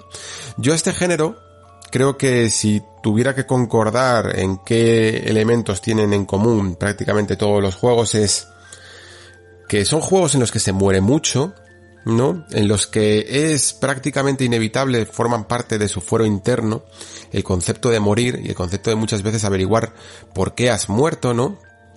Y, y todos mm, dan la misma respuesta y es porque desconoces la situación, ¿no? Se te presenta un evento que tienes que solucionar rápidamente y como no sabes muy bien a lo mejor dónde está la salida o qué tenías que hacer en ese momento, mueres. Y cuando mueres dices, ah, ya lo he pillado, ¿no? Y entonces en la siguiente eh, se te hace mucho más sencillo porque aprendes de ese error. Y por lo tanto, a mí me gusta llamar los juegos de ensayo y error. Son juegos en los que básicamente la dinámica no se basa en, en aprender absolutamente nada, porque es todo un conocimiento que adquieres en ese momento de la situación y que muy pocas veces, algunas veces sí, evidentemente, pero muy pocas veces te pueden llegar a, a, ser em, beneficioso para las siguientes situaciones, porque el juego tiende a ponerte en, en otras bien distintas, ¿no? En Little Nightmares 2, por ejemplo, se nota bastante, siempre hay, a lo mejor aparecen unos cepos, y esos cepos están como ocultos entre las hojas, ¿no? Y puede que la primera vez, si vas demasiado rápido, pues te comas un cepo y tu personaje muera, y ya sabes que la siguiente vez tienes que prestar muchísima más atención cada vez que veas unas cuantas hojas ocultando algún elemento extraño, ¿no? Pero eso no significa que esta característica de ocultar una trampa la vayas a encontrar más adelante. El juego siempre intenta renovar este factor sorpresa, porque siempre quiere que caigas de nuevo en el error. Y, se crea esta dinámica de ensayo y error. Es difícil. Eh, es casi, mm, ¿cómo diría? Casi contraria al espíritu del videojuego en sí mismo, ¿no? Del videojuego en lo más amplio de la palabra, quiero decir, ¿no? El videojuego, el videojuego en general, eh, los videojuegos en general, tienen una faceta de aprendizaje, tienen una faceta de hacerte mejor en ellos, ¿no? Te van mostrando pequeños desafíos, contenidos al principio casi como, como un tutorial y poco a poco los va expandiendo hasta poniéndote a, ponerte a prueba en esas mismas mecánicas para ser mejor jugador. Y cuando terminas el juego básicamente lo que aprendes es que eres un maestro en ese juego, ¿no? Que lo dominas a la perfección, como si hubieras estado en clase y hubieras tenido varios exámenes y hubieras tenido mm, varias asignaturas, varios temas que te hubieras ido aprendiendo y al final llega el examen final y si apruebas, pues pasas al siguiente curso, ¿no? Estos juegos no puedes hacer eso. No tienes por qué aprender absolutamente todo porque todo ese conocimiento, como, como decía antes, se termina por descartar. Claro, esto genera una dicotomía bastante interesante entre muchos jugadores. Y es que en general hay gente que no termina de gustarle esta fórmula. Y al menos en la teoría es perfectamente comprensible que no tengan por qué, por qué gustarle, porque basar todo el desarrollo de, de un videojuego en, en fallar, en morir, para aprender, pues es al final relativamente castigador. Por todo ello, generalmente estos juegos tienen unas características también comunes, que son el respawneo, por decirlo mal, eh, la reaparición del personaje eh, rápidamente cuando, cuando mueres, ¿no?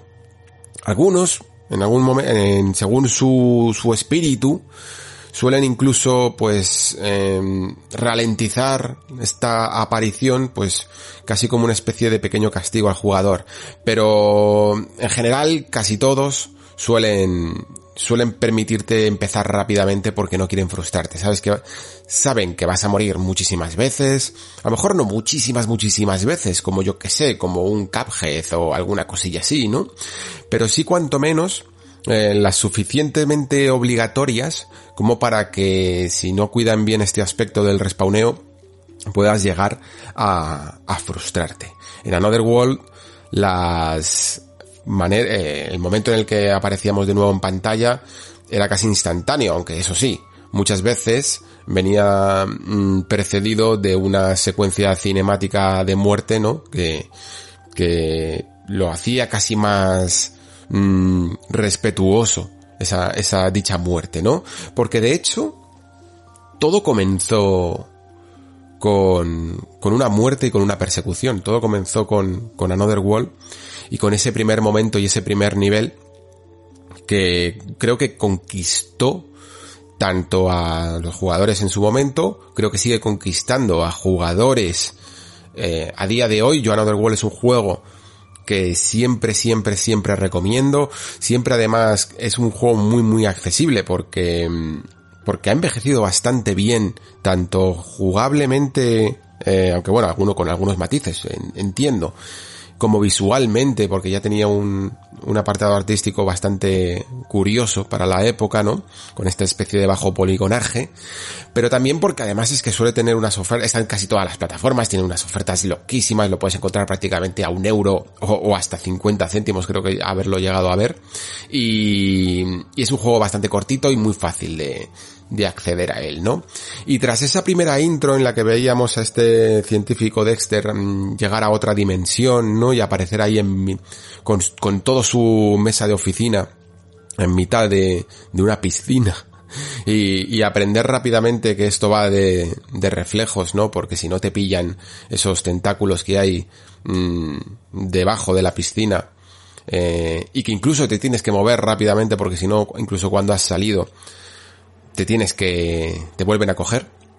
Pero digamos que el momento más espectacular mm, de todo el juego es cuando, después de haber pasado unas babosas que caen del techo y que poco a poco vamos eh, pegándoles patadas para destruirlas y pasar unas cuantas pantallas hacia la derecha, nos encontramos con una criatura, una especie de, de león eh, en sombra, ¿no? Que aparece ante nosotros y tenemos que huir despavoridos hacia, hacia el otro lado de la pantalla. Hay que recorrer por lo menos cuatro o cinco pantallas hacia la izquierda, eh, colgarse de una liana y volver hacia, hacia la derecha. Y bueno, yo ya, ya después ya no cuento más qué pasa. Pero la cuestión es que esto fue el pistoletazo de salida a una, no, a una corriente quizá sería la, la palabra adecuada, que es esa, esa gran sensación que se produce en el jugador cuando es perseguido. ¿Vale? Esto tened en cuenta que aunque lo hayáis visto ahora en muchísimos, muchísimos videojuegos, verlo allá por el, no recuerdo cuando salió Another World, en el 90, 91, era algo digno de, de ver y de, y de sentir.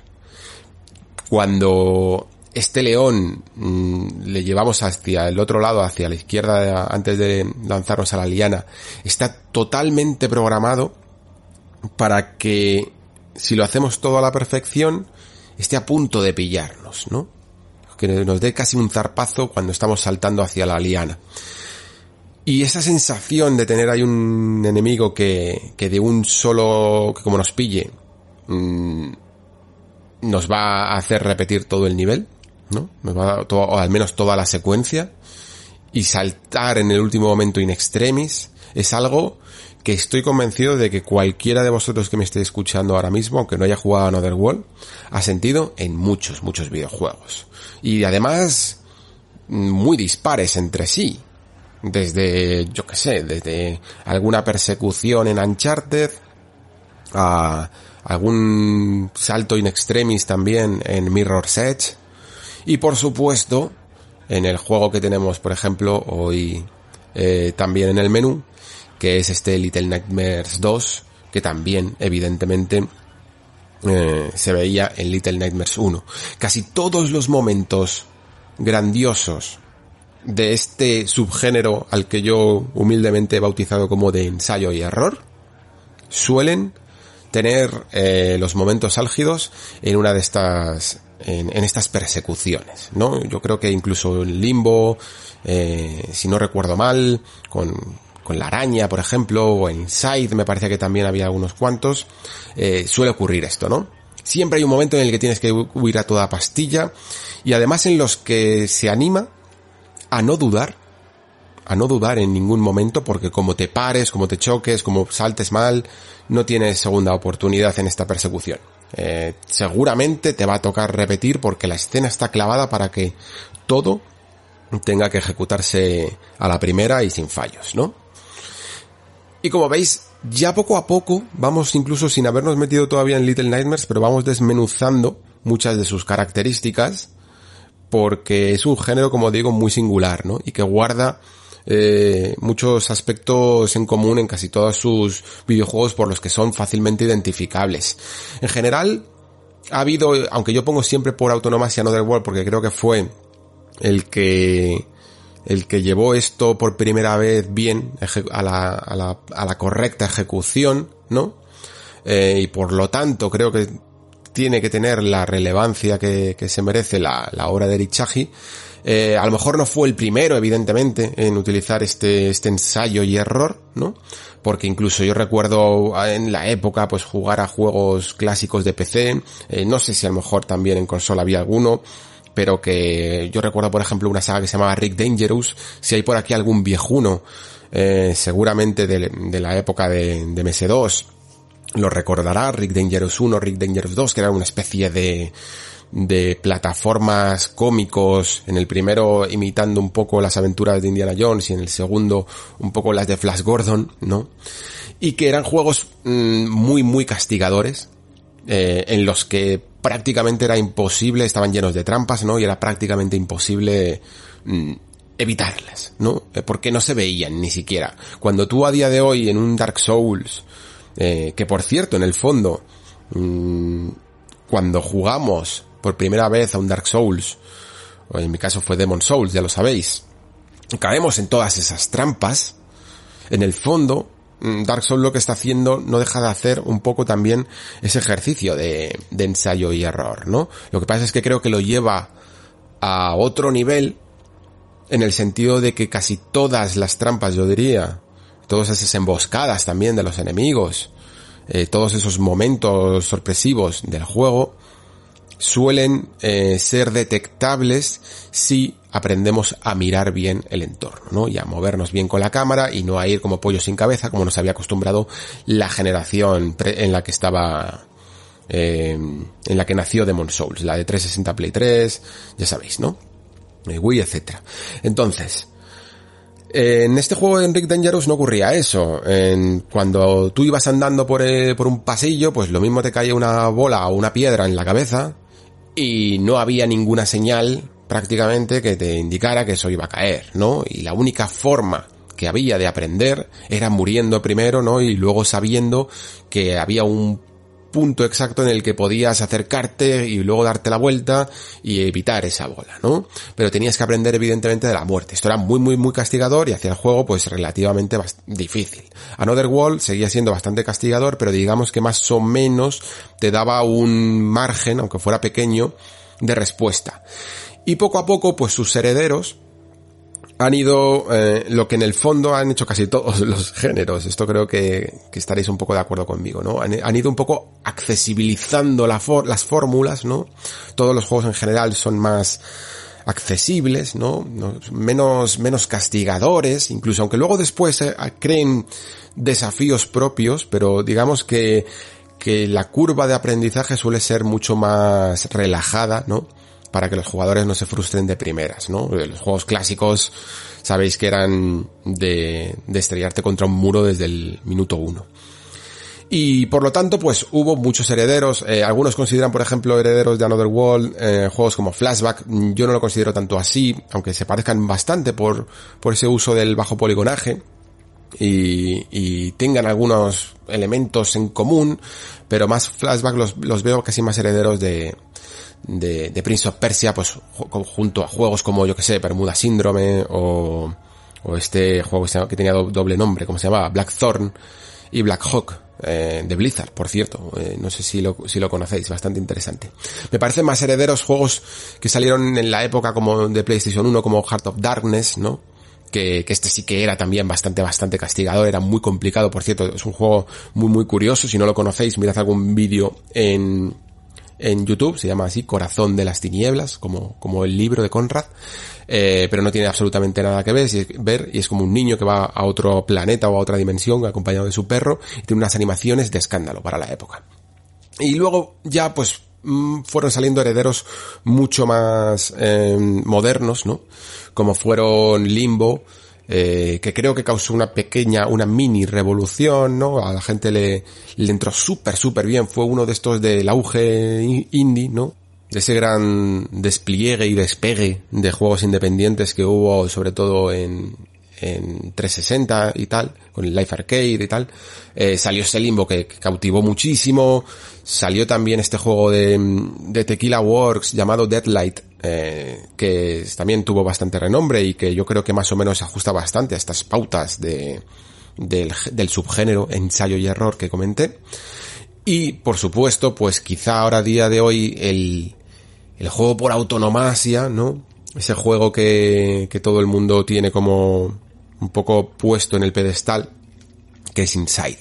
Probablemente, y esto quizá luego lo hablaré un poquito en Little Nightmares, eh, probablemente Inside también provisto de que es capaz de conjugar todos los elementos que he comentado hasta esta, hasta este momento eh, del género con, con gran diseño, ¿no? Sobre todo por un atractivo eh, en general todos son, son bastante atractivos visualmente, pero porque, porque esta, esta, esta técnica del 2,5D, por decirlo de alguna manera, es muy llamativa si se sabe usar bien los fondos y tal. Deathlight también hacía un gran trabajo en ello. Y Inside lo llevaba todo a, un, a otro nivel, ¿no?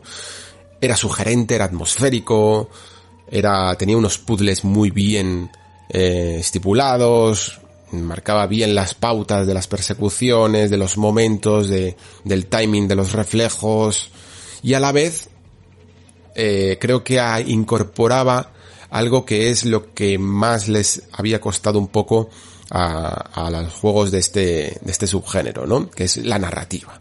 En Inside sepamos un poco lo que está ocurriendo, ¿no? En nuestra primera partida, eh, siempre se nos están sugiriendo temas, ¿no? Y mientras que el resto de juegos suelen jugar más bien con la atmósfera, en un, lo que viene a ser una historia muy nominal, muy sencillita, ¿no? Another World en el fondo no deja de ser, pues, escapar de este mundo hostil de alienígenas, eh, al que no sabemos exactamente cómo hemos terminado llegando, ¿no? Y, no tiene mucho más. Eh, es más bien esa atmósfera, eso, ese, eso que está ocurriendo en ese momento, ¿no? Que el hecho de contarnos realmente una historia, aunque haya algún un poquito de, en general siempre, siempre se cultivan bastante bien, pues algunos girillos o, o algunos desarrollos de personajes, es como esta relación entre el alienígena y, y, y Lexter, que, que creo que está bastante bien como decía antes, esta fórmula nos, no gusta a todo el mundo y muchas veces tiene que ver con qué juego has jugado o hasta qué punto ese juego es castigador o no. Creo que uno de los máximos representantes que conoce, bueno, es conocido en ciertos círculos, no, pero no, no tiene por qué ser un juego súper, súper famoso. Es este llamado I Wanna Be the Guy, que guarda muchas similitudes con, con este género del ensayo y error, ¿no? Porque evidentemente se centraba absolutamente en el error y en el troleo, sobre todo. Yo antes que incluso que hay de Guy, llegué a jugar a uno que no recuerdo cómo se llamaba y que prácticamente estaba hecho en código ASCII, ¿no? Con, con esos caracteres que hacían como personajes y estaban todo el rato troleándote. ¿Qué, qué hacen estos juegos? Pues yo qué sé, tienes que hacer un salto, imaginaos un Super Mario. Eh, que creo que también hay mods, de hecho, de Super Mario que hacen esto. Eh, tienes que, que dar un salto en un, en un pequeño abismo, ¿no? Y en el punto en el que es más lógico que pegues el salto, pues justo de repente aparece un bloque invisible, te das en la cabeza y te caes al foso. Eh, te trolean de, este tipo de, formas, ¿no? O a lo mejor aparece una seta y te crees que es como la de Super Mario que te va a hacer grande y, y es un enemigo y te, y te mata, ¿no? Pues el Wannabe de Guy era como muy, muy, muy cabrón en esto. A lo mejor eh, te pone unas plataformas que eran unas nubes y justo una nube pues no avisaba, es exactamente igual que las otras y es transparente y no la puedes pisar. Están todo el rato eh, troleándote de esta manera. Pero creo que el género ha ido sumando adeptos precisamente por lo contrario. Aunque haya gente que sea un poco más mm, masoquista, ¿no? Y le guste este troleo sano, esta, esta forma de ir aprendiendo de sus errores y de intentarlo una y otra vez, una y otra vez. En general, creo que últimamente se ha conseguido gracias a, mm, a, sobre todo a Playdead y ahora también a Tarsier con Little Nightmares, un, un punto más saludable dentro del género y que, y que lo hace muchísimo más atractivo. Porque en el fondo, estos juegos tienen que tener el punto exacto de muerte, ¿no? Y de castigo eh, para que funcionen, porque también tienen que estar equilibrados, ¿no? Con otro de los aspectos fundamentales, yo diría, de este tipo de juegos, que es el ritmo. Eh, no merece la pena ser demasiado castigador si por ello pierdes el ritmo de, los sucesos que están ocurriendo, ¿no? Y creo que Little Nightmares, eh, sobre todo el primero, de hecho, luego si queréis comento algunas diferencias con, con el segundo, eh, pero creo que hizo esto muy muy bien, ¿no? Tenía un gran ritmo. Mm, todos los sucesos que iban ocurriendo en este tétrico lugar em, iban apareciendo y tenían como, como una estructura narrativa, ¿no? De primer acto, segunda, segundo acto y tercer acto, eh, iban teniendo un, una ondulación y un tempo y una musicalidad. Iban proponiéndote lugares, eh, accediendo a zonas que veías claramente que cambiaban, ¿no?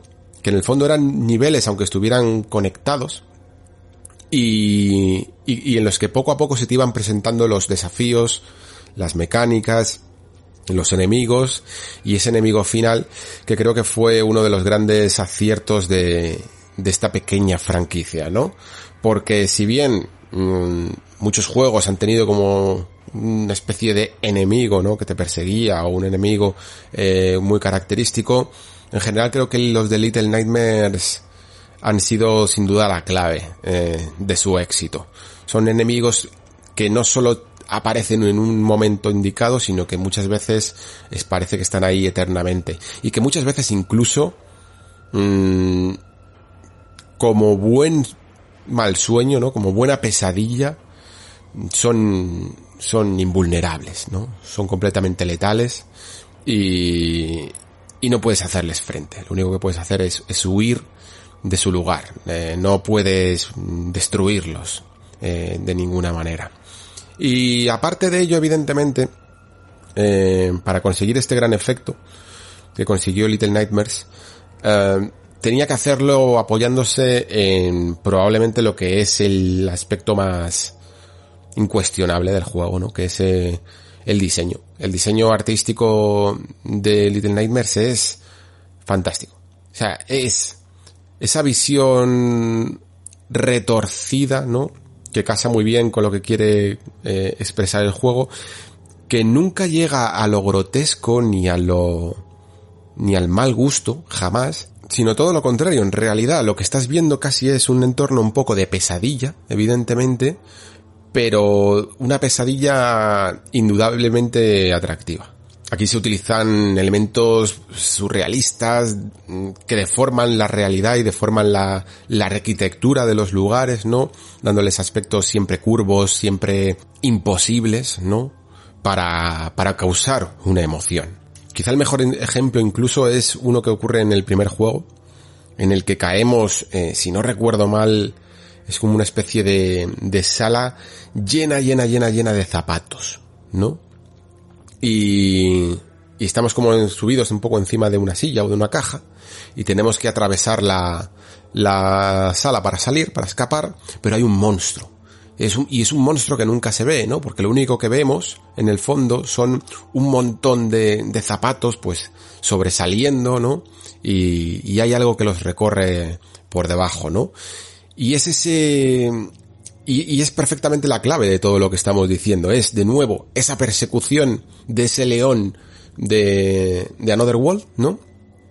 Un, un elemento además que, que, coincide porque ese león casi no tenía detalle, solo era una sombra oscura, con garras y eh, ojos rojos y colmillos, era lo único que se veía y de, de esa sombra oscura.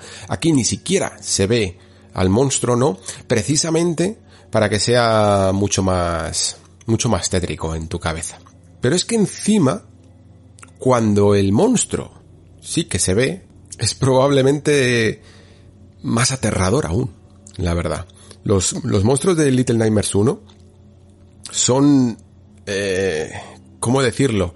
Son, no, no, no generan a lo mejor un terror, como puede hacer un juego, yo que sé, de, de estos de ahora, de, tipo Outlast o cosas así, o incluso clásicos como Silent Hill 2, ¿no? No es ese tipo de diseño, pero sí es uno que te revuelve eh, por dentro, porque se sienten muy amenazadores y, parte de la culpa de que se sientan tan amenazadores es porque tú te sientes muy pequeño, ¿no? Una de las grandes ideas, yo creo, de Little Nightmares es las proporciones. Si os fijáis, no solo somos una niña pequeña en Little Nightmares 1, un niño pequeño en Little Nightmares 2, sino que somos mucho más pequeños que un niño pequeño en este mundo, ¿no? Las bases de, de una silla donde, donde te sientas están muy por encima de la cabeza del personaje en cuestión, de Six o de Mono. Y, y esto hace que la sensación de, de sentirte indefenso en este mundo donde estos monstruos son incluso más grandes de lo que, de las proporciones de la arquitectura y de los objetos, te hace sentir el doble de desprotegido, ¿no? Sobre todo además cuando sabes que que básicamente mueres de un toque, ¿no? Por decirlo así. No, no es que haya enfrentamientos, sino que acercarte demasiado a cualquiera de estas criaturas es directamente ser atrapado por ellas. Y, y además es que la, la, manera en la que te suelen atrapar mmm, es muy acongojante porque previamente el juego se ha ocupado y se ha preocupado de mostrarte los siniestros que suelen ser estos personajes, ¿no? Entonces, eh, Little Nightmares 2, ahora ya yendo más centrado al juego que acaba de, que acaba de salir, es todo esto, ¿no? Es todo lo que hemos contado sobre el subgénero, es todo lo que hemos contado sobre Little Nightmares, eh, y es un poco más, pero no necesariamente mejor, es sencillamente creo que una continuación bastante, bastante tradicional, ¿no? No es la clásica que, que coge las ideas, por decirlo así, del primer juego y las pega un totum revolutum o, o incluso las refina y las mejora, ¿no? Creo incluso que en algunos momentos ese factor tan sorpresa del, del primer videojuego le pasa factura al segundo, porque mm, en el primero esa, esa fantástica ambientación, esos personajes tan siniestros, esas situaciones tan características, esa sensación de indefensión, era constantemente nueva durante lo poquito que duraba el juego, porque creo que duraba como 3, 4 horas, ¿no? Y aquí digamos que ya estamos, ya hemos encajado, ya hemos encajado el hecho de que vamos a estar indefensos, de que el ambiente va a ser un poquito tétrico, de que van a salir ciertos enemigos y todo esto, ¿no? Y por lo tanto, ese elemento sorpresa se pierde un poco. Esta es una de las eh, argumentaciones que siempre suelo esgrimir a la hora de hablar de las secuelas, ¿no? Creo que lo comenté incluso en el podcast pasado, no sé exactamente por qué, creo que repasando un poco los juegos de la generación y tal, en las secuelas, hablé de Nioh 1 y de Nioh 2, eh, pero en general me, me, suelen pasar con, con muchas, con muchas secuelas, que para mí el factor sorpresa de, de una franquicia nueva es casi una mecánica en sí misma, ¿no? Es un, para mí es un valor añadido al juego. Es algo que impepinablemente el segundo no posee porque esa fascinación original no está ya presente. Puedes sí, claro, evidentemente puedes eh, quedar prendado por, por una secuela. Pero ese elemento sorpresa no está. Se ve sustituido por algo que sigue siendo muy atractivo, ¿no? Que es el, la familiaridad, ¿no? La secuela te promete una familiaridad ante la duda que te puede generar una franquicia nueva, ¿no? De, de, uy, esto no sé si me va a gustar, tengo que aprenderlo, tengo que meterme en este mundo, ¿no? Entonces, esa dualidad que suele existir, eh, yo, yo, en general suelo favorecer, lo sabéis perfectamente, a lo primero, ¿no? A la originalidad. Eh, por mucho que ese primer juego sea un poquito más básico, que el segundo añada muchísimas más cosas, muchísimo más material, Muchas veces incluso creo que el hecho de añadir más eh, no tiene por qué ser mejor, porque muchas veces incluso puede llegar a romper el ritmo o el diseño tan único y tan sencillo del, del primer juego, y esto ha pasado en muchísimas ocasiones. Luego hay gente, hay gente que sencillamente a lo mejor pues, pues es todo lo contrario, porque el segundo mmm, le aporta más horas, más contenido, más todo, ¿no? Y, y, le, y le parece una versión mejorada, lo ven, ven, una saga como, como la evolución, ¿no? Como, como un proceso de, de ir eh, sumando puntos, sumando puntos hacia una especie de ansiada perfección de una franquicia. Yo, yo no lo termino de ver así.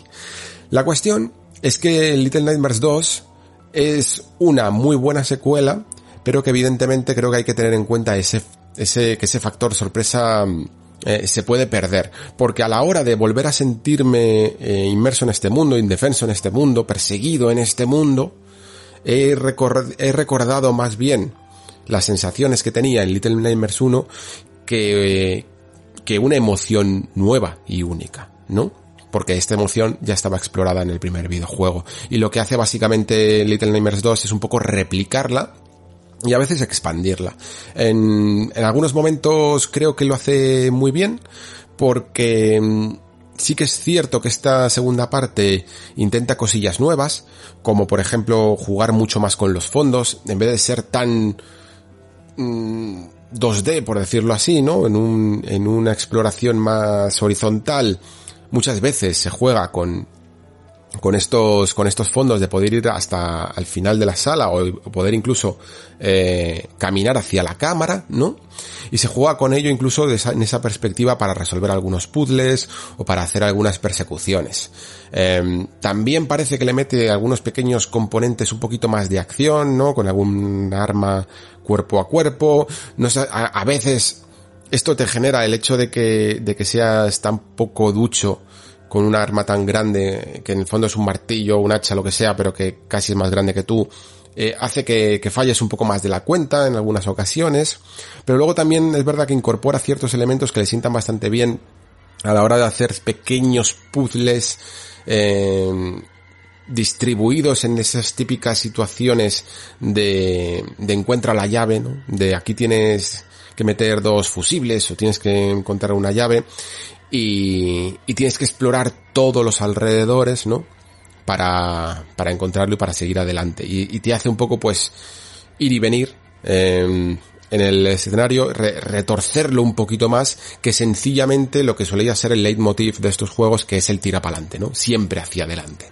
Aquí se retuerce un poquito de más el, el escenario que, que lo que solemos ver en el juego y le añade pues casi un perfil más exploratorio, porque estos juegos si algo tienen poco, la verdad, es, es un componente exploratorio, ¿no? Mm, más allá de algún pequeño coleccionable que te quieran meter o algún escondrijo en general, tampoco es que merezca mucho la pena pararse a explorar, porque además, incluso, eh, creo que es hasta contraproducente por lo que he dicho antes, porque estos juegos beben mucho, eh, parte de su alma es el ritmo. Y si cortas mucho el ritmo, puedes llegar a, romperlo demasiado, ¿no?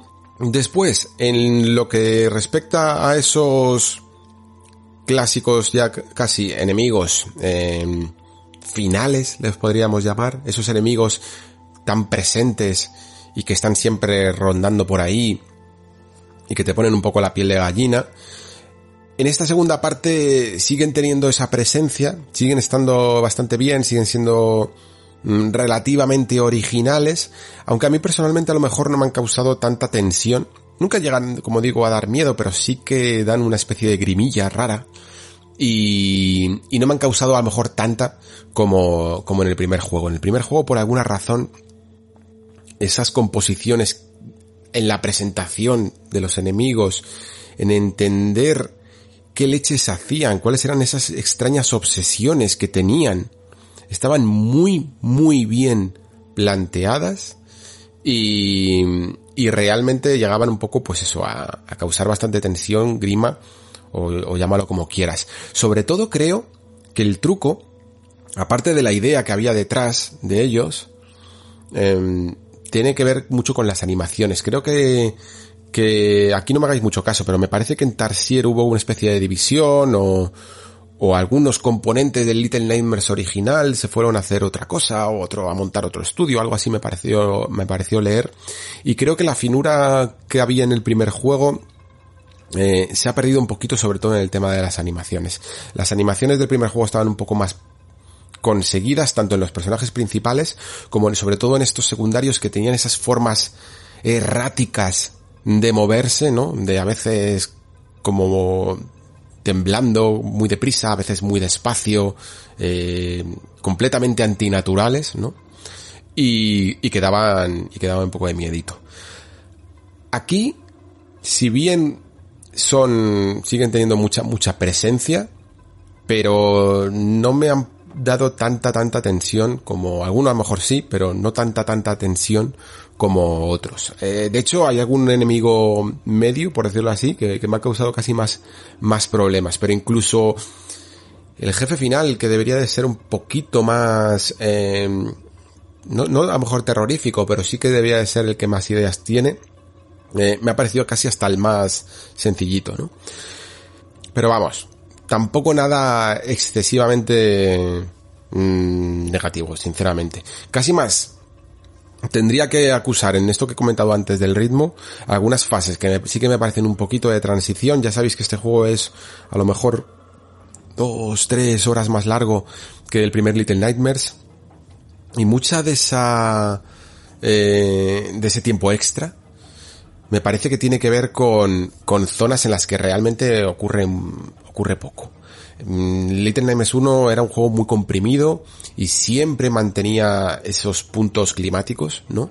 Para que, para que estuvieras en constante atención. Había pocos momentos de relax, mientras que Little Nightmares 2 suele tender a recrearse un poco más en algunos escenarios. A lo mejor desde el primer momento que salimos del bosque, llegamos a la ciudad, aparece una escena en la que vamos como en una especie de balsa y dura, y dura lo suyo el caminito en balsa. Y, y, muchas veces mientras que pasamos de un edificio en el que está ocurriendo algo y que conforma un nivel entero a otro, vamos por la ciudad, eh, vamos viendo algunos fondos, caminamos, caminamos y caminamos y realmente en esos momentos son muy muy transitorios, son muy de transición. No hay casi apenas puzzles, sí, alguna vez tenemos que que con nuestro acompañante tenemos que ir eh, saltando, ayudándonos entre, entre los dos, impulsándonos para conseguir alcanzar alguna altura, pero es que ni siquiera se le puede llamar puzzle a ello, ¿no?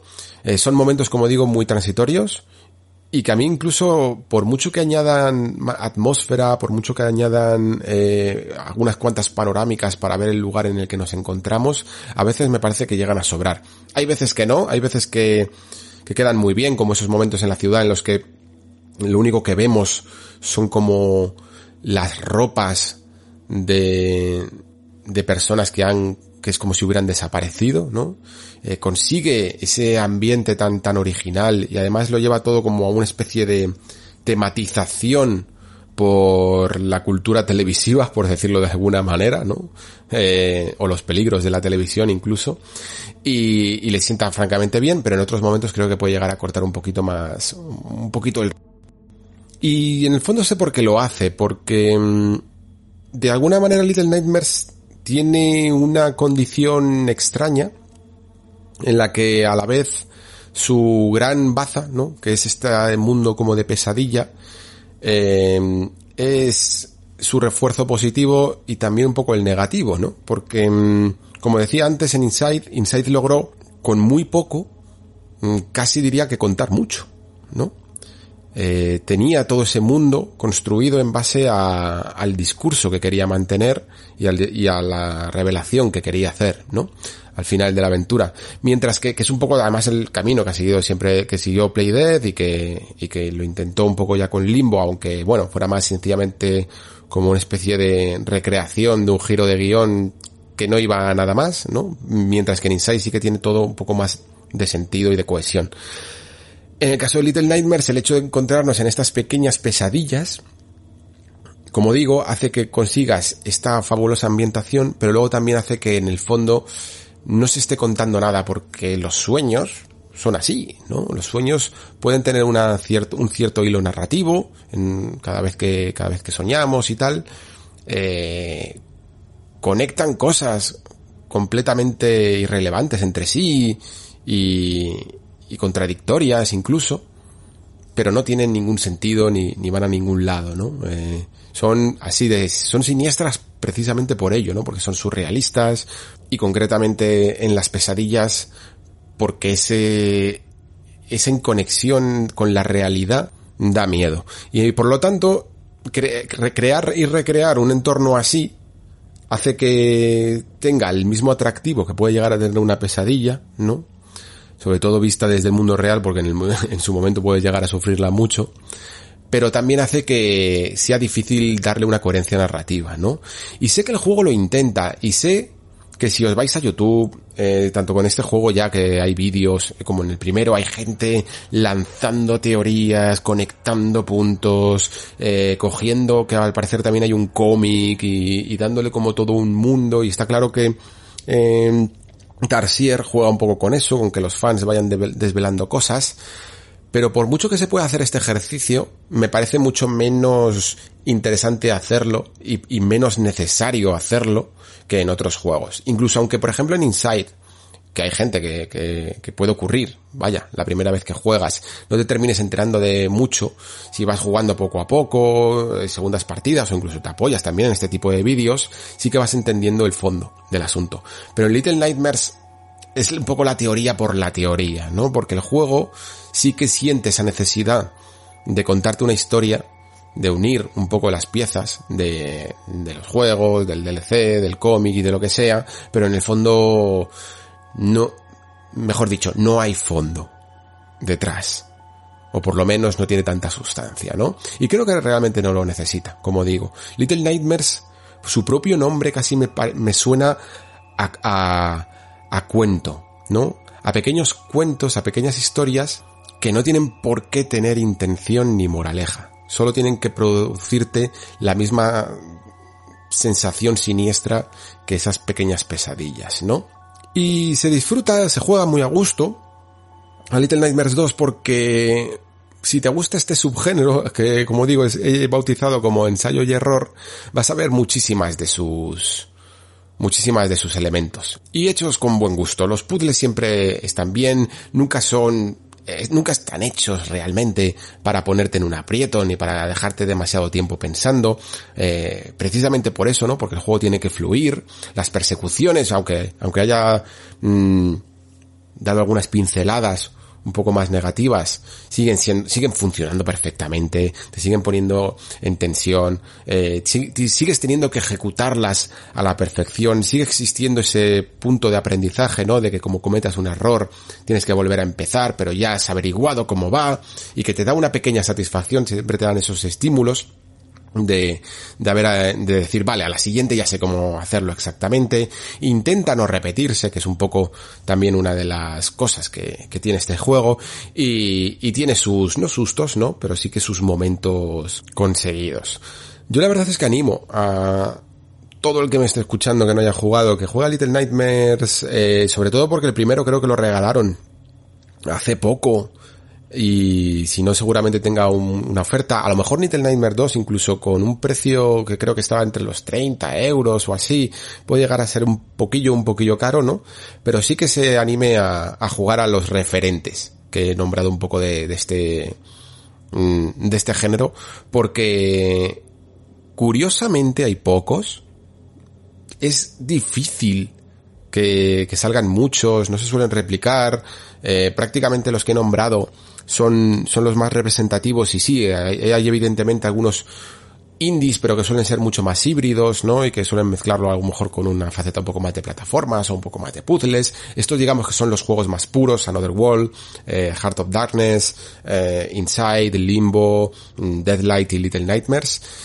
Y con ello vas a, si no los has jugado, creo que, que vas a descubrir una nueva, una forma diferente de hacer videojuegos que nunca va a ser la estándar, porque la estándar siempre va, creo que va a ser, y me parece correcto en el fondo, mm, ese aprendizaje, ¿no? De, sistemas y mecánicas, pero la contracorriente de hacer eh, un juego basado en el error, ¿no? Un juego basado en el aprendizaje del error, del error casi obligatorio, porque creo que es imposible jugar a este juego y no morir a la, sin saber evidentemente las soluciones, eh, también es una forma perfectamente válida, ¿no? Ni siquiera además creo que creo que vaya a morir nunca porque no es un poco como lo que ocurrió en su momento con los Quick Time Events, esos juegos que salieron tipo eh, Dragon Slayer, Space Space 6, si no recuerdo mal, eh, Brain Death 13, que estaban basados únicamente en, en elegir una dirección en el teclado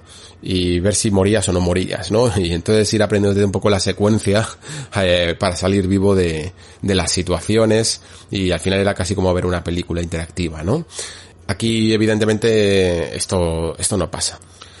Así que solo me queda animaros a ello, a que, a que probéis el que más os llame la atención. La verdad es que Little Nightmares es uno, y fijaos que, que el diseño de, de Inside suele ser muy laureado, pero creo que Little Nightmares es probablemente en un vistazo, en una imagen, en un vídeo, uno de los más atractivos. Pero podéis empezar por el que queráis, porque son todos pequeñas joyitas, sinceramente, del videojuego. Y que siempre tienen además una duración muy medida, por lo, por lo que casi como entre mes, entre el juego grande de turno y el siguiente, os van a sentar francamente bien. Muy bien, pues sin más, vamos ahora con tercer bloque de, de este programa, que es la segunda parte de tres de los mejores juegos de la generación. Ya sabéis que esto es una lista que se hizo con las votaciones de la comunidad de Discord del Nexo y que por lo tanto, eh, pues como todas las listas en el fondo también eh, tiene sentido, digámoslo así, en el momento en el que se hizo. Es decir, esto no es una lista oficial eh, que venga por mi parte, no son mis juegos favoritos de la generación. Yo, de hecho, incluso os comenté que me iba a tener un poco de votar, porque no soy muy de votar, pero sí que me gustaba mucho la idea de comentar ciertos juegos que me había dejado en el tintero por el nacimiento tardío en la generación de del programa, ¿no? Y creo que además, eh, cuando lo estaba haciendo en la primera parte, a muchos os gustó un poco refrescar un poco de memoria, eh, saber un poco las impresiones que tenía de algunos juegos que no tuvieron su especial en, en el Nexo y por lo tanto me parece un, un, ejercicio interesante de hacer. Pero por algunos comentarios, lo comento sobre todo esto, ¿no? Por algunos comentarios que, que hay. Eh, no son mis juegos favoritos. Si no, no faltan ni sobran, ¿vale? Juegos porque si lo hubiéramos hecho en cualquier otra época de año, eh, en cualquier otro año, si lo hubiéramos hecho en 2016, en 2017, 2018, 19, 20, 21, 22, 23, en el año que hubiera sido, hubieran salido otro orden y a lo mejor incluso otros juegos. Entonces es complicado decir si faltan o, o sobran. Y también, evidentemente, eh, hay algunos de ellos que yo no, no he jugado, como, como comenté en el caso de The Witness, y aquí también, no sé si en este bloque habrá alguno, pero siempre habrá alguno que, que no he jugado del, que a lo mejor he, he echado unas par de horas, como, como The Witness decía, ¿no?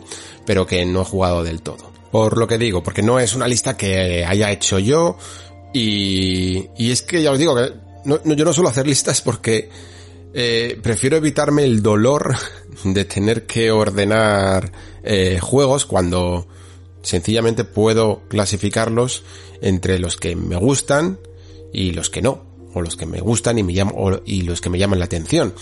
Eh, me da igual en el fondo si uno me ha gustado un 1% más, ¿no? Y para qué me voy a infligir ese daño de tener que elegir entre papá y mamá, ¿no? Pero como digo, me parece súper, súper interesante eh, repasarlos, ¿no? Y entiendo siempre que hay un poquito de, de tensión, ¿no? Por ver ordenados estos juegos y, hemos venido a jugar y todo eso.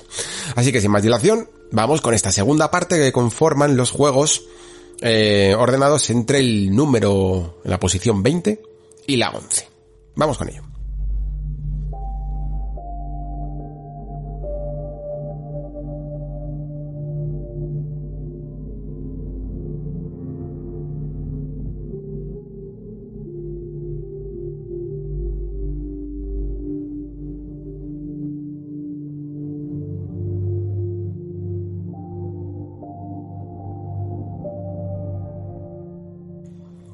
Número 20 de la lista de los mejores juegos de la generación, según la comunidad del Nexo, es para What Remains of Edith Finch.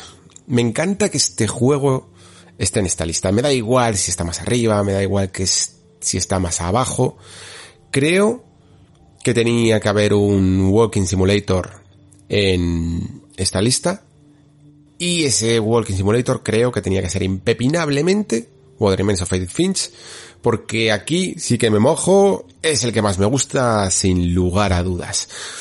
Teniendo en cuenta, a ver, eh, quizá eh, Gone Home tiene, tiene cosas que me pueden llegar a, cosas que me pueden llegar a gustar más por, por su faceta detectivesca, por la manera en la que la historia se construye en tu cabeza.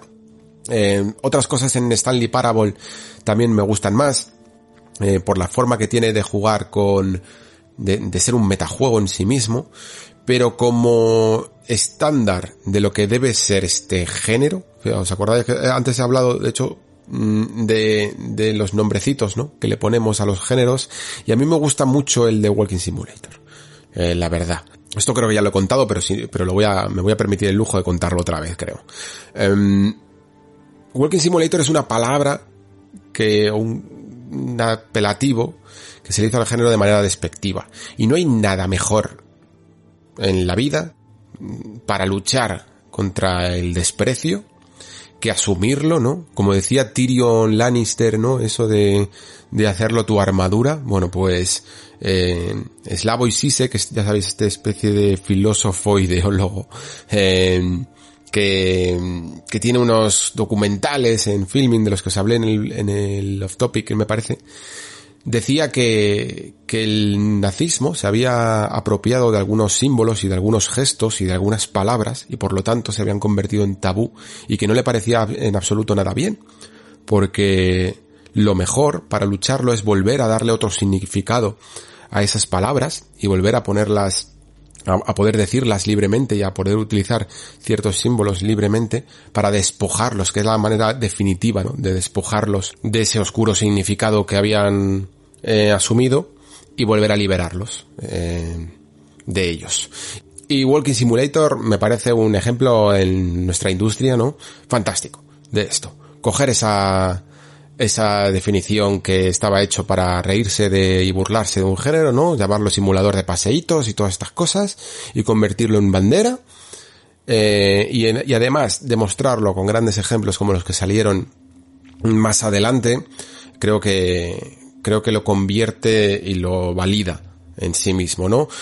What Remains of Edith Finch es un juego que se disfruta jugando y, se, y, fijaos que y se disfruta también rejugando porque en general una de las cuestiones que tiene este género es que suele ser corto, directo, lineal, muy centrado en la historia y en el primer impacto y ya está, digámoslo así, ¿no? En pasas a otra cosa porque te ha dado todo en la primera partida, ¿no?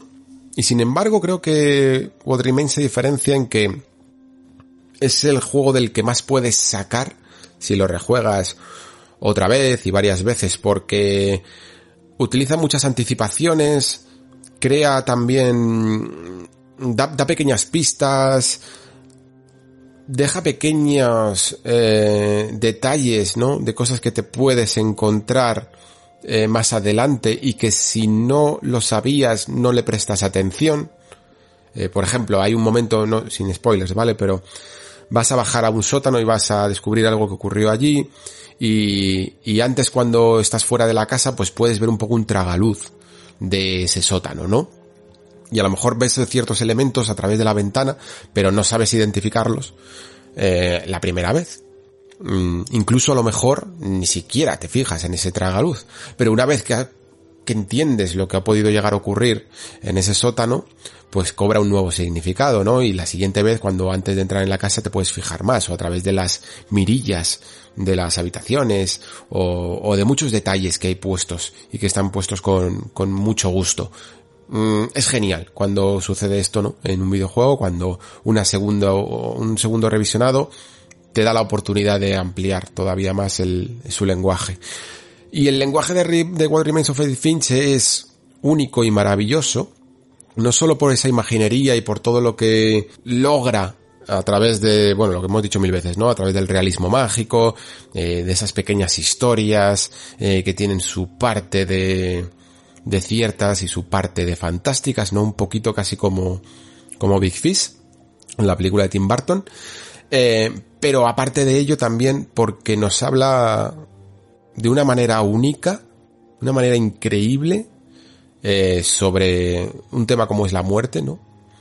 Pero en vez de hablarlo mm, de manera directa, nos habla de la muerte a través de la vida, ¿no? Nos, nos deja ver cómo toda vida, mm, mayor, menor, larga, corta, tiene, tiene importancia porque en el momento en el que no hace falta que una persona haga nada para impactar en la vida de los demás. Y esto os lo puedo asegurar ahora mismo, incluso posteriormente a haber jugado al juego, eh, simplemente con el nacimiento de mi hijo. El hecho de que mi hijo haya nacido y él, aunque no haya hecho nada, ya ha impactado en mi vida, ¿no? Eh, y es un mensaje súper, súper poderoso. Súper, súper poderoso. Creo que What Remains of Edith Finch de verdad que es uno de los pináculos de nuestro medio. Lo digo sinceramente. A mí es una obra que, que me encanta jugarla, rejugarla, reflexionar sobre ella, seguir encontrándole mm, más sentidos porque tiene ese lirismo de las buenas historias que gracias a lo a no a no concretar en sus emociones, ¿no? Sino darte como las pinceladas adecuadas, eres capaz de traspasar ese umbral de la pantalla y llevarlo a tu propia experiencia, ¿no? Y, y eso tiene un poder, ese es el poder de la literatura, ¿no? Y el poder de las historias, sinceramente. Y What Remains of Edith Finch lo clava. Em, me parece que, uff, que ojalá tuviéramos más cosas así en el mundo de los videojuegos, sinceramente. Esto es, mm, eh, no a día de hoy, pero, pero cada vez más una de las razones por las que estoy en este medio. Básicamente. Quiero vivir estas cosas, quiero reflexionar sobre estas cosas y, y muchas veces lo consigo gracias a juegos como este. Muy bien, hemos empezado bien. Eh, número 19 de la lista. Otro de esos grandes. Dark Souls 3. Dark Souls 3 es probablemente el juego del que el Soul del, del Souls del que menos he hablado en el Nexo puede ser y no por nada, sino porque, bueno, probablemente sea Dark Souls 2, para que no nos vamos a engañar. Eh, simplemente es porque no llegué a él, ¿no? Tampoco. Y luego muchas veces cuando hago eh, referencias, eh, suelo utilizar siempre más em, el diseño de, Dark Souls 1 o Bloodborne, también lo, utilizo mucho, ¿no? Eh, Sekiro lo pude llegar a cubrir y Demon Souls ha salido el remake, ¿no? Y Dark Souls 3 se quedó ahí un poco justo en la línea de meta del nacimiento del programa y, y no lo pude cubrir. Y, fija, y fijaos que creo que cuando empecé eh, luego hice una partida que no había jugado eh, los DLCs y tal, pero, pero por H o por B no terminó nunca llegando a, el Nexo, ¿no?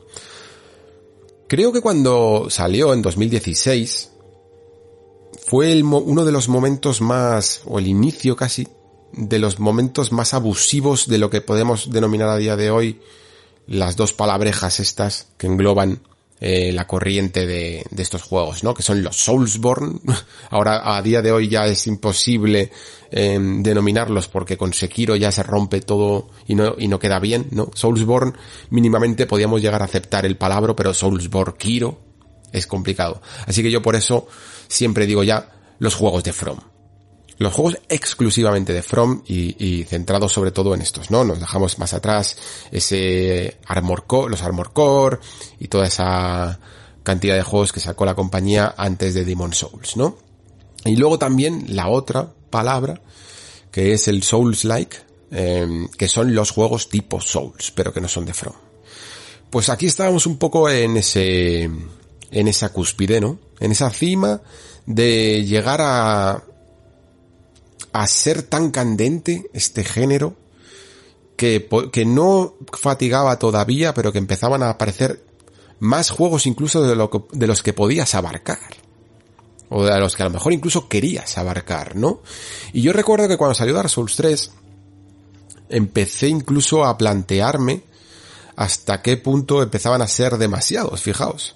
Luego, luego evidentemente mm, me importa poco. Y ahora que tenemos, que estamos en el momento más de sequía, con, con ese retraso del Elden Ring, me importa mucho menos. Que salgan, por Dios, todos los años juegos de From, si son de, la calidad que nos dan, ¿no? Pero sí que recuerdo que en Dark Souls 3 por, es quizá el momento de mayor repetición porque eh, From todavía mm, no había, no se estaba desvinculando eh, por completo de lo que era la fórmula exclusiva de los Souls. Sí, tenía Bloodborne, pero el tradicional estilo de juego mm, permanecía y todavía no existía Sekiro, eh, Elden Ring no sabía, evidentemente no era nada, ni un proyecto, y no sabíamos si From iba a seguir un poco siendo la compañía que te saca todo el rato Souls como si fueran Assassin's Creed, o iba a empezar a, a reinventarse, ¿no? Y por lo tanto había una especie de ajuste de peligrosidad eh, de, que la, de que la franquicia o de que los juegos empezaran a, a acusar cierta fatiga. Esto después no fue así porque eh, luego el juego salió y creo que demostró muchísimas cosas y que además el debate sobre, sobre los juegos de From era, se podía todavía profundizar muchísimo, muchísimo más, Y que había muchísimo que hacer todavía en la fórmula incluso de, propia de los Souls. Eh, en lo que es el combate tradicional de, de, espada, de escudo o de la propia forma de hacer magia, ¿no? Sin, sin ese girito de tuerca que luego hicieron eh, Bloodborne con los esquives y Sekiro con los bloqueos, ¿no? Esa forma de combatir de los Souls todavía se podía retocar y todavía se podía reajustar mucho más. Y creo que si hay que definir de alguna manera a Dark Souls 3 es sobre todo por sus jefes finales. Sinceramente. Evidentemente, mmm, todos los juegos de From tienen jefes clásicos y que jefes que, que, permanecen en la memoria, pero creo que en Dark Souls 3 se centraron mucho en que te quedaras bastante con los combates de, de este juego y luego creo que además ya con los DLCs terminaron de de llegar a un límite que en el que creo que más o menos casi todo el mundo coincide en que pueden llegar a ser los más eh, desafiantes, ¿no? Al menos haciendo una media mmm, de todos, ¿no? Y esto creo, creo otra, otro debate adyacente, otro debate paralelo, eh, más allá de la, más allá de la propia fórmula Souls. Y es que empezamos a darnos cuenta de que había dos tipos de jugadores. Unos que poco a poco en los juegos de From iban buscando un desafío más centrado en los jefes, en ese momento, en ese clímax casi orgásmico, ¿no? De, de, de, ponerte a cara de perro a matar a un jefe y, y acabarlo casi convirtiéndolos en un boss rush, mmm, yendo bastante a saco, eh, o, o, o aunque no vayas a saco, pero al menos olvidando un poco más el camino hacia los jefes, ¿no? Y, y luego hay otro tipo de jugador que es todo lo contrario. Los jefes les gusta mucho, los disfrutan, los sufren, como todos, pero se deleita más en, en el componente exploratorio, en, revisar cada esquina, en ir despacito, en mirarlo todo, en encontrar los secretos, en hablar con todos los personajes, no dejarse ningún lugar sin explorar, eliminar a todos los enemigos poco a poco, eh, buscar todas las armas secretas, disfrutar del fabuloso diseño, buscar las trampas, ¿no? Todo lo que es el proceso hacia el jefe. Y por eso a mí me gusta a veces, lo empiezo a ver en mi cabeza un poco así, en una especie de arco, en una especie de balanza, en el que en un lado del espectro está Demon Souls, y esto lo hablé ya un poco en el especial de, del juego, del remake, y en el otro lado está Dark, este Dark Souls 3, ¿no? Porque son los exponentes más eh, extremos de estas dos filosofías. Creo que en Demon Souls los eh, escenarios están son mucho más presentes, son mucho más importantes, están muy bien planificados a la hora de, bueno, de, de cómo vas a combatir, sobre todo evidentemente el combate cuerpo a cuerpo. Ya, ya dijimos que el combate de magia está bastante roto, pero sí que se nota mucho que en el combate cuerpo a cuerpo midieron mucho el ponerte trampitas, el, el meterte en lugares estrechos, el obligarte a utilizar un determinado tipo de arma. Estaba todo muy medido para que ese momento antes del jefe, hasta el jefe, fuera fantástico hasta el punto de que eh, yo en mi memoria puedo recrear perfectamente todo el camino hacia ellos, ¿no? Y más o menos todos los he jugado prácticamente igual, entre 3, 4 veces. Creo que alguno a lo mejor 5 como Bloodborne, no lo sé. Pero vamos, tampoco soy de estos jugadores que llega a 10. Pero más o menos los he jugado todos más o menos eh, ese número de veces, ¿no? Y Demon Souls es un juego que puedo recordar mucho en mi cabeza esos trayectos, ¿no? Porque me parece que están muy bien conseguidos, tienen mucha personalidad. Y luego es cierto, evidentemente, como dijimos, que los jefes finales buscan otra cosa, ¿no? No buscan ese gran desafío, también era el primer juego. Em, buscan muchas veces incluso el puzzle. Mientras que en Dark Souls 3 ocurre, em, bueno, pues lo contrario. Los jefes son inmensos, son muy desafiantes, tienen una presencia increíble, incluso eh, hasta el punto de que, bueno, eh, hasta el menos costoso de todos ellos te puede poner en un apuro y sobre todo lo disfrutas, ¿no? No es un jefe transitorio. Mm, están muy bien conseguidos. El juego es de hecho tan consciente de ello que es el Souls probablemente que más hogueras tiene cercanas a las, a las nieblas de los jefes porque sabe que los desafíos son complicados. Y por lo tanto, el, bueno, no por lo tanto, pero es así, yo creo que es una faceta del juego. A mí el diseño de niveles eh, de Dark Souls 3, mm, si bien no me parece para nada malo, pero tampoco me parece increíblemente memorable. Eh, a mí ciertos segmentos del juego, incluso habiéndome los pasado varias veces, me cuesta recorrerlos en la cabeza. Tiene un diseño un pelín más caótico, un pelín a veces más aleatorio de tira para adelante o de o de no habérselo currado tanto el proceso para llegar, ¿no? Que es, incluso permisivo a la hora de, avanzar, ¿no? Hay algunos momentos que son increíbles, de diseño y también de belleza, como por ejemplo eh, del Valle Boreal. Hay, momentos muy, muy impactantes, mm, pero curiosamente me parecen poco memorables. Evidentemente, pues seguro que muchos me están diciendo, bueno, Dark Souls 2 es, peor. Vale, sí, Dark Souls 2 en, en, muchos casos es peor casi en todo. Pero, pero incluso en algunos momentos hasta, hasta soy capaz de recorrer más mentalmente los escenarios de Dark Souls 2. Fijaos qué curioso, ¿no? Y en el medio de este espectro quizá estaría Dark Souls 1 que tiene una mezcla muy interesante y muy bien conseguida de ambos campos, ¿no? tanto el diseño de sus niveles, que me parece el mejor, y siempre va, para mí de momento va a ser el mejor, y también de, de jefes, ¿no? Y más o menos creo que siempre va a haber un, va habiendo una balanza entre, entre estos dos aspectos, porque también, como decía, va habiendo dos jugadores. Algunos que le gustan ese reto, casi como si fuera un boss rush, de, de jefe tras jefe tras jefe, y, hacerse la trifecta de la hermana Fride, eh, Gael y Midir, ¿no?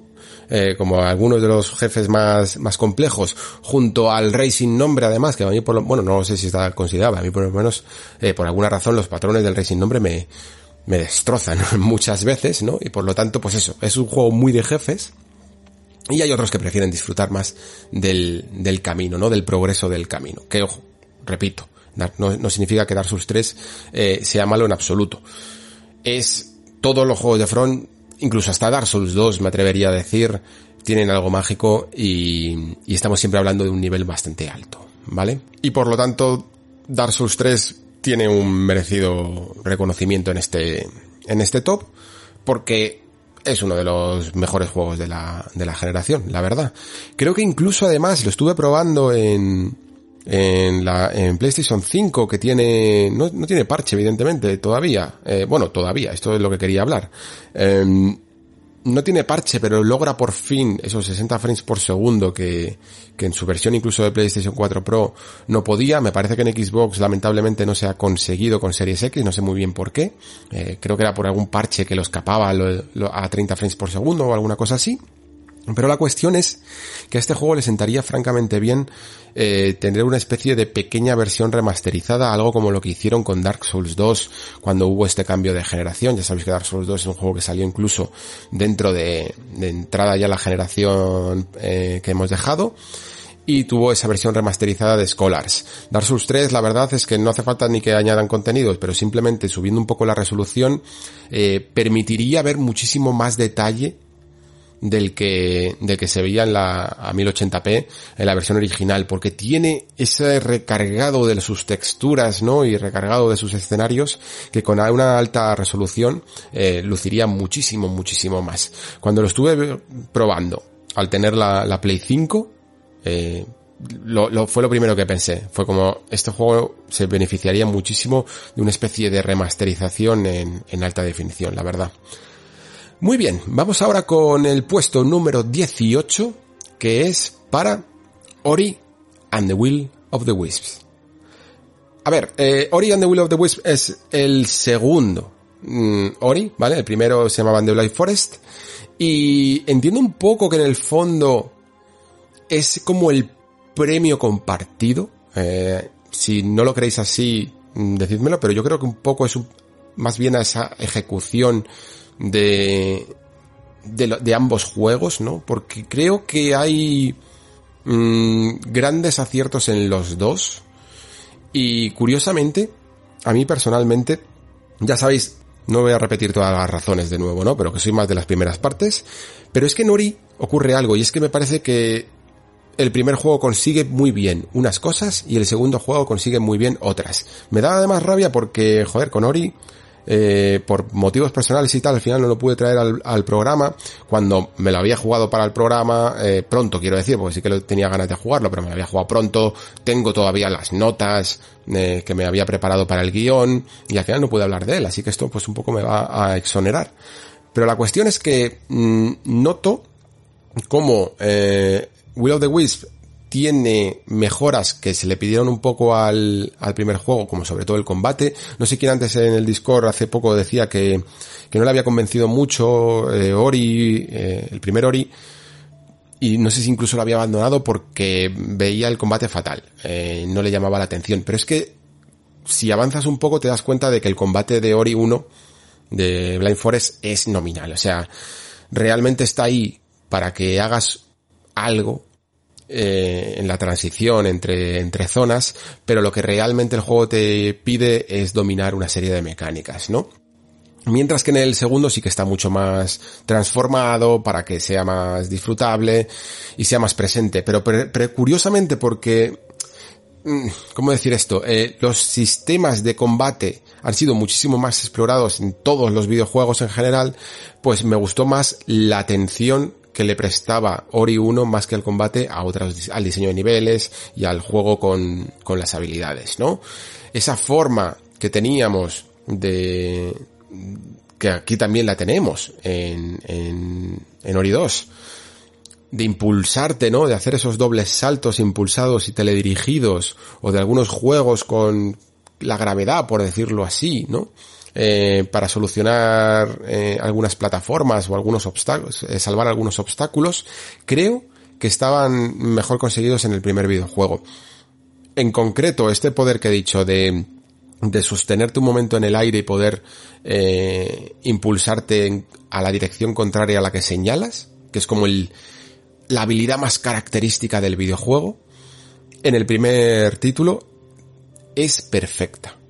Es perfecta porque lleva a la perfección ese desarrollo que si fijaos, si antes se ha hablado de, del género del ensayo y error, pues esto lleva a la perfección el otro, la otra vertiente que es la del aprendizaje que comentaba, ¿no? Aquí te lo muestran, te enseñan, te meten incluso en unas zonas en las que no puedes salir si no averiguas, eh, si no utilizas bien este poder para que sirvan de tutorial y, y el juego se asegure de que eres capaz de sortear los desafíos más básicos, después te pone enemigos para que mm, utilices este poder, después te, pone unos obstáculos eh, complicados con pinchos para que se sepas manejar en situaciones estrechas, después hace una combinación de absolutamente todo, de enemigos que te lanzan bolas que puedes utilizar para rebotar, con pinchos que tienes que tener cuidado, con plataformas que se mueven que tienes que utilizar para mantener el flow de este salto y doble salto y doble salto, un poco casi a lo celeste, ¿no? También. Y luego te pone el examen final, que es ese árbol, que nunca me acuerdo cómo se llama, eh, cómo es el nombre del árbol, en el que en el fondo lo que, lo que está diciéndote el juego es en plan, perfecto, ahora que sabes utilizar todo, y dado que esto es un juego en el que se muere mucho, y siempre puedes empezar de nuevo, lo que vamos a hacer es ponerte una situación que tienes que dominar sin morir, ¿no? Evidentemente puedes morir, pero tienes que empezar un poco desde el principio. Y estos momentos, incluso esto que les podríamos llamar entre comillas persecuciones, porque en el árbol ahí se va inundando de agua y tienes que escapar del agua y en el fondo es un poco como el típico monstruo que te persigue, ¿no? Y en Ori también hay muchos monstruos de estos que te persiguen. creo que estaba mejor conseguido, por ejemplo, en el primero. En el segundo lo que hace muy bien es, como he dicho antes, el combate, después mejorar mucho el arte del juego que ya era increíble en el primero y que en el segundo es apabullante, me parece uno de los juegos más bonitos de la generación, sobre todo en su estilo, ¿no?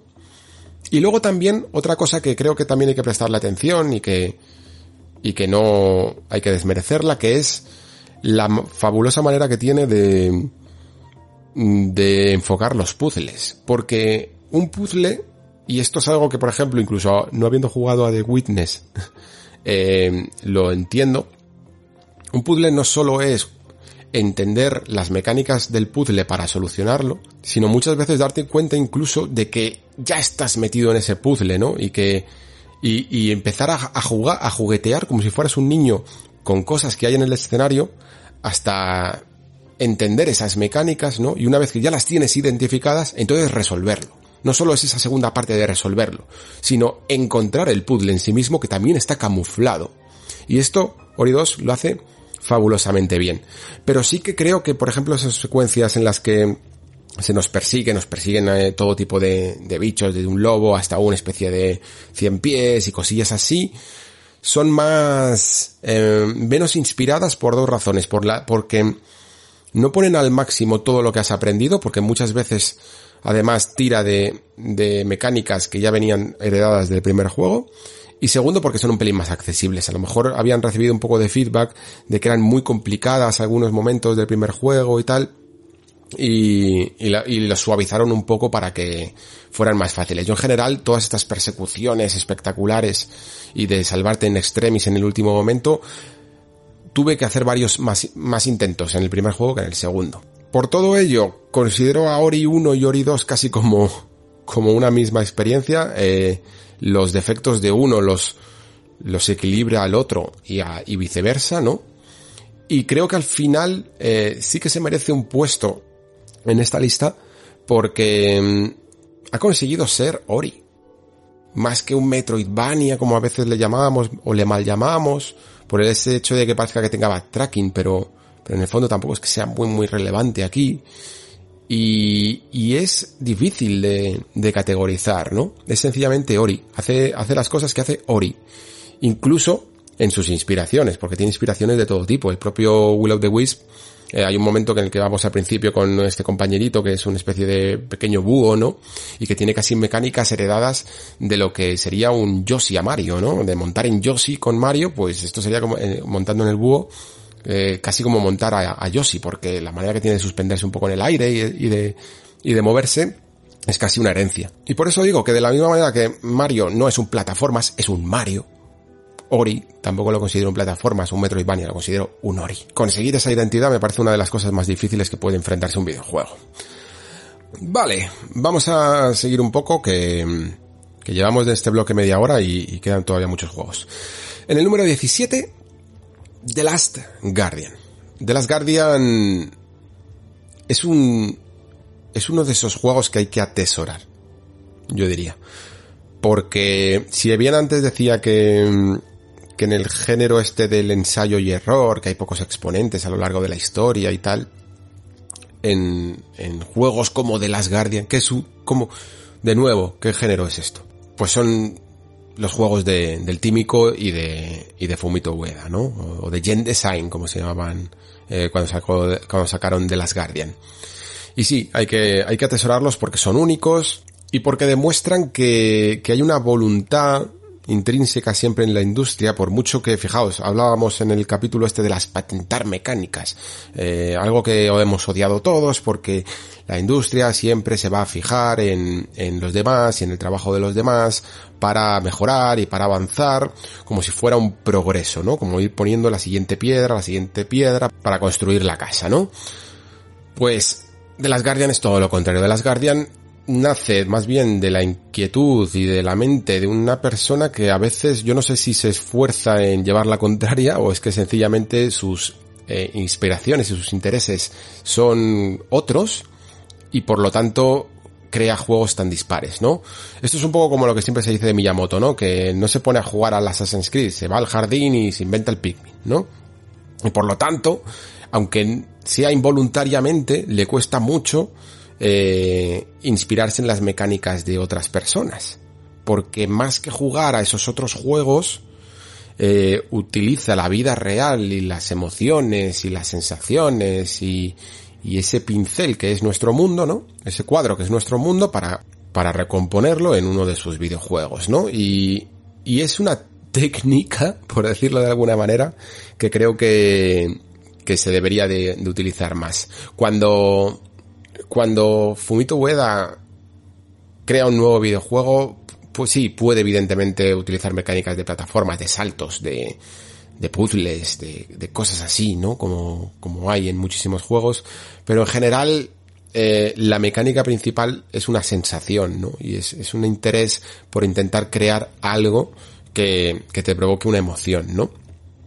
Y en este caso creo que es un tema en el fondo es básico y se ha explorado millones de veces en los videojuegos como puede llegar a ser la amistad, ¿no? Pero sobre todo dándole un girito de, de cómo se forja esa, esa amistad y sobre todo el comprender aquello que es desconocido, ¿no? El comprender aquello que es eh, ajeno a ti, ¿no? Y que no habla ni siquiera tu mismo, tu mismo idioma. Si os fijáis casi todos los juegos de, de, de Weda tienen una especie de incomunicación entre los personajes, de manera que no sea el propio lenguaje el que hable por nosotros, ¿no? Sino nuestra intención, nuestra intencionalidad, nuestra voluntad y nuestra, y, nuestra propia acción, ¿no? Eh, en vez de que sean las palabras las que hablen, sean las acciones, ¿no? Y me recuerda mucho a eso que conseguía Journey también, que, bueno, por lo menos personalmente para mí, a lo mejor cada uno recuerda un poco eh, otras cosas de, de Journey, ¿no? Pero para mí, ese momento en el que te encuentras con un jugador y, y con ese jugador lo único que puedes hacer es darle eh, un pequeño gritito, no puedes comunicarte con él, no hay chat de voz, no hay, no hay más forma que acompañaros uno al otro, saltar es como máximo para expresar alguna, alguna emoción y cómo eh, os vais encontrando, os vais perdiendo, eh, os vais reencontrando y, y vais forjando una especie de extraña amistad, ¿no? Con un desconocido, con alguien de nuevo ajeno a ti, hasta encontrar un lazo común, como un hilo invisible que nos une como especie, ¿no? O incluso intraespecies. Eh, esa es la misma sensación que creo que quería conseguir eh, Ueda con The Last Guardian. Más sobre The Last Guardian más adelante, eh, porque probablemente lo vuelva a rescatar para una cosita en, en el futuro. Con el siguiente juego voy a ir también un pelín rápido porque tiene programa propio. Y es en el número 16, Doom Eternal. Ha conquistado Doom Eternal, está, está claro, porque creo que es el, ese juego que, creo que lo he comentado también alguna vez, rompe un poco lo que comentaba de las secuelas, ¿no? Es mejor en, en prácticamente todo que, que, el Doom de 2016 y, y logra ese frenetismo que yo necesitaba en Doom, en Doom 2016. Doom 2016 era un juego rápido, es un juego en el que te tienes que estar todo el rato moviendo, pero hay una especie de componente extraño y casi más arcade en Doom Eternal con esa fórmula que han creado y que, y que en el fondo evidentemente rescatan, pero refinan de, del anterior Doom, de cómo consigues los recursos, ¿no? Eh, saliéndose abandonando un poco los clásicos botiquines, las armaduras y tal, aunque por supuesto siguen eh, desperdigados por ahí, pero la forma de conseguir tus recursos aquí es más ofensiva. Es un poco lo mismo que, ese concepto de Bloodborne de atacar para conseguir vida, ¿no? Pues aquí el, la conjugación exacta entre utilizar ese lanzallamas, utilizar la motosierra eh, para conseguir la armadura, eh, la, munición y la vida, no recuerdo, no recuerdo ahora mismo cómo se conseguía la vida con las ejecuciones, ¿no?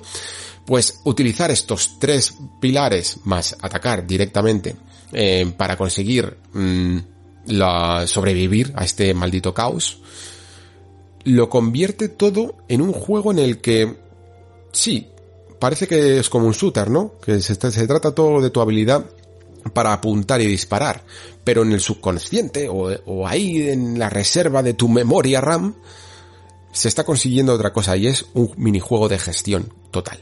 Un minijuego de a quién mato primero, eh, cómo me organizo esta arena, eh, cuándo me estoy quedando sin una cosa, cuándo otra, cuándo reservarla. Un montón de preguntas que requieren de una inmediata respuesta y los mejores jugadores son los que saben más que disparar y apuntar y disparar, los que saben dar buenas respuestas a este minijuego de gestión. Que esto lo consiga un juego en el que hablamos de un shooter descerebrado frenético, que casi es en su esencia un juego de estrategia y gestión, me parece fabuloso, me parece maravilloso.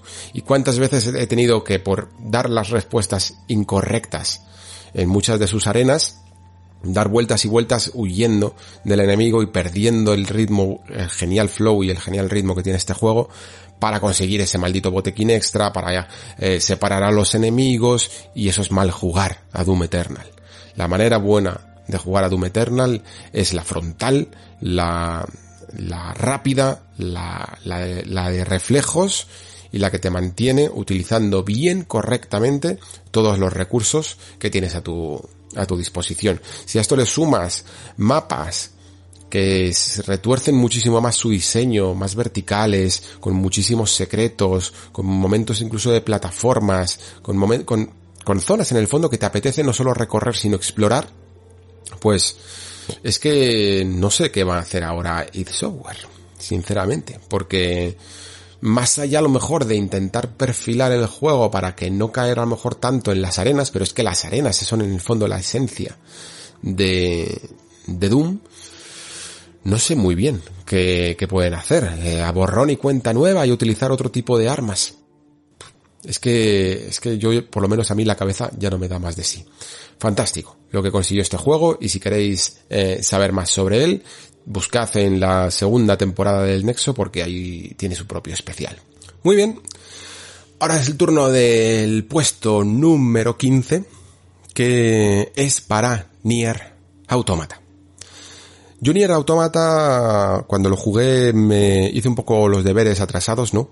Que se suele decir porque no había jugado al Nier original y me procuré una copia, lo, lo conseguí y en, en, una versión de Xbox 360 y lo jugué antes que, que a Nier Automata y ya me pasé, me pasé los dos juegos. Y entendí, sobre todo jugando al primer Nier, ¿no? Porque había causado tanto revuelo, ¿no? Eh, entendí un poco que, que sobre todo creo que la esencia de estos juegos es evidentemente Yokotaro y, la importancia que tiene una visión personal en la industria, sinceramente. Nier, Nier y Nier Automata no es que hagan nada que, que sea absolutamente, absolutamente revolucionario, pero demuestran el potencial de hacer algo absolutamente personal, ¿no? Y Yoko Taro, que tiene esa personalidad tan marcada, pues es capaz de saltarse un poco las convenciones ¿no? Sería la palabra de, la industria de los videojuegos, de que un juego si es de un género parece que parece que tiene que ser siempre de ese mismo género como máximo, hibridarlo con las mecánicas de otro, ¿no? Pero que no se pueden hacer cosas tan tan locas como cambiar radicalmente de, de mecánicas en, en, el momento menos pensado, ¿no? Y, y lo que un, se puede convertir, lo que es un, de repente un juego de, yo que sé, de, rol tradicional con combates, de repente pueda ser un juego de naves, o pueda ser una novela visual, o pueda ser una aventura con cámaras fijas, o cualquier cosa que se te ocurra, ¿no? E ir descubriendo esto, poco a poco, darte con estas sorpresas, pues suele ser muy, muy estimulantes y, y muy bienvenidas puede ser que yo que sé, que en algún momento, mm, dependiendo también del tipo de jugador que seas, corras ciertos riesgos, ¿no? Porque si en algún momento te toca esta, esta aventura conversacional, he dicho aventura visual, pero casi deberíamos llamarlo aventura conversacional, porque la pantalla se vuelve en negro y solo sale texto y texto y texto, pues si, si no eres una persona que le guste un poco este género, puedes llegar a, a darte un golpe de efecto negativo, ¿no? Pero en general siempre se agradecen. Y sobre todo porque suelen estar cuidados. A mí, por ejemplo, las escenas de, de shoot em up de Nier Automata, eh, no voy a, no voy a decir que sea el mejor shoot em up que he jugado, evidentemente, pero sí que las agradecí porque soy fan del género y porque es maravilloso siempre encontrártelo, ¿no? Y sobre todo en un producto mm, con gran presupuesto, pues de repente encontrarte un, unas fases de shoot em up, lo agradeces muchísimo, muchísimo, ¿no? General siempre está bien cuidado. Y Nier Automata además, ya sabéis lo que se dice, ¿no? Logró eh, exactamente lo que le faltaba, lo que más le faltaba al primer Nier, ¿no? Y es un combate que sostuviera mucho mejor toda la experiencia. Es un combate que depende de cómo lo veamos, ¿no? Eh, es mejor o peor para algunas personas. ¿Por qué digo esto? Porque, claro, ¿qué es Nier Automata? Dependiendo de si lo, lo catalogamos como un juego de rol o lo catalogamos como un como, como un hack and slash, podemos comparar a mejor o a peor, ¿no? Si Nier Automata es un juego de rol, a mí me parece que tiene un buen combate. Porque básicamente, ya lo hemos hablado aquí muchas veces en el Nexo, los juegos de rol no se suelen caracterizar por tener unos combates muy pulidos, ¿no? Mm, The Witcher 3 tiene un combate relativamente sencillo, que es disfrutable y que, y que puedes más o menos eh, sostenerlo durante incluso 100 horas, pero, pero no es lo mejor del juego. Y quizá en este tipo de, de combates de acción, eh, quitando los Souls evidentemente, que a lo mejor es otro tipo de rol, ¿no? Eh, el mayor exponente yo que siempre menciono es Dragon's Dogma, ¿no? Y Nier Automata se sostiene muy bien. Ahora, claro, si consideramos a Nier Automata un hack and slash o algo parecido a un hack and slash y lo, y lo comparamos con el combate de un Bayonetta o de un Devil May Cry, pues sale mal parado. El hecho de estar un poco ahí en la media, ¿no? De ser una aventura, de no ser simplemente un hack and slash, yo creo que hace que, salga muy bien parado. Em, entiendo que no es el más profundo, pero tiene esa cosilla que tienen los juegos de Platinum en el que te puedes tirar haciendo lo mismo todo el juego y pasártelo bien, ¿no? Y en este caso ese botón de esquive es fabuloso y siempre funciona porque da gustito hacerlo, ¿no? Y, y si a ello le acompañas unas animaciones muy cuidadas, pues al final, poco a poco, entre eso y los cambios de armas y tal, eh, te vas sintiendo, te vas sintiendo bien. Pero Nier Automata no solo es esto, sino que además, pues, tiene ese componente narrativo que también es divisorio, ¿no? Porque hay gente que le gusta mucho y hay gente que o no entiende o, no le gusta nada y está bien perfectamente comprensible. Yo me encuentro un poco en la media, os tengo que confesar, ¿vale? Es decir, mmm, Nier Automata es un juego que me gusta muchísimo porque valoro por encima de todo eh, la, el, valor de, de Yoko Taro como autor. Me gustan sus mecánicas, adoro su música y siempre voy a preferir un juego contado así que un juego que no cuente nada, ¿no? O que tenga una narrativa no tradicional, sino, sino de esta pomposa que, que al final no, no cuenta nada, ¿no? Yo que sé, la típica narrativa de Ubisoft. Pero tengo que reconocer que a veces me parece incluso un pelín, un pelín pretencioso, ¿vale? A la hora de hablar sobre ciertos temas muy existencialistas y muy, muy abstractos, mi forma de ver la narrativa no es volverse muy poético y muy abstracto para hablar de estos temas, sino todo lo contrario, bajarlos a la tierra, ¿no? Crear una historia muy concreta, muy terrenal, con la que el jugador en este caso se puede identificar mucho y que en el fondo, en el subtexto de la trama, hable de esos temas más abstractos y más existencialistas, ¿no? Es una cuestión puramente de gustos. Yo soy más de una ficción en este caso y de estructuras mucho más tradicionales. Y Nier, pues como tiene ese componente de autor, por decirlo así, es mucho más personal y comulga, pues con algunas personas es un poco como David Lynch, ¿no? Que, te, lo, amas o lo odias, ¿no? Yo lo entiendo, eh, pero no es mi, lo que más me gusta, ¿no? Pues lo mismo me ocurre con, con Nier Automata.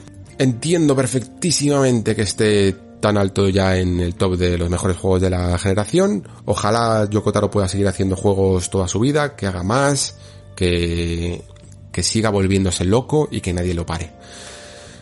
Seguimos con el puesto número 14, del que tampoco voy a hablar mucho porque no, he hecho más que hablar a lo largo de todo el nexo de Persona 5.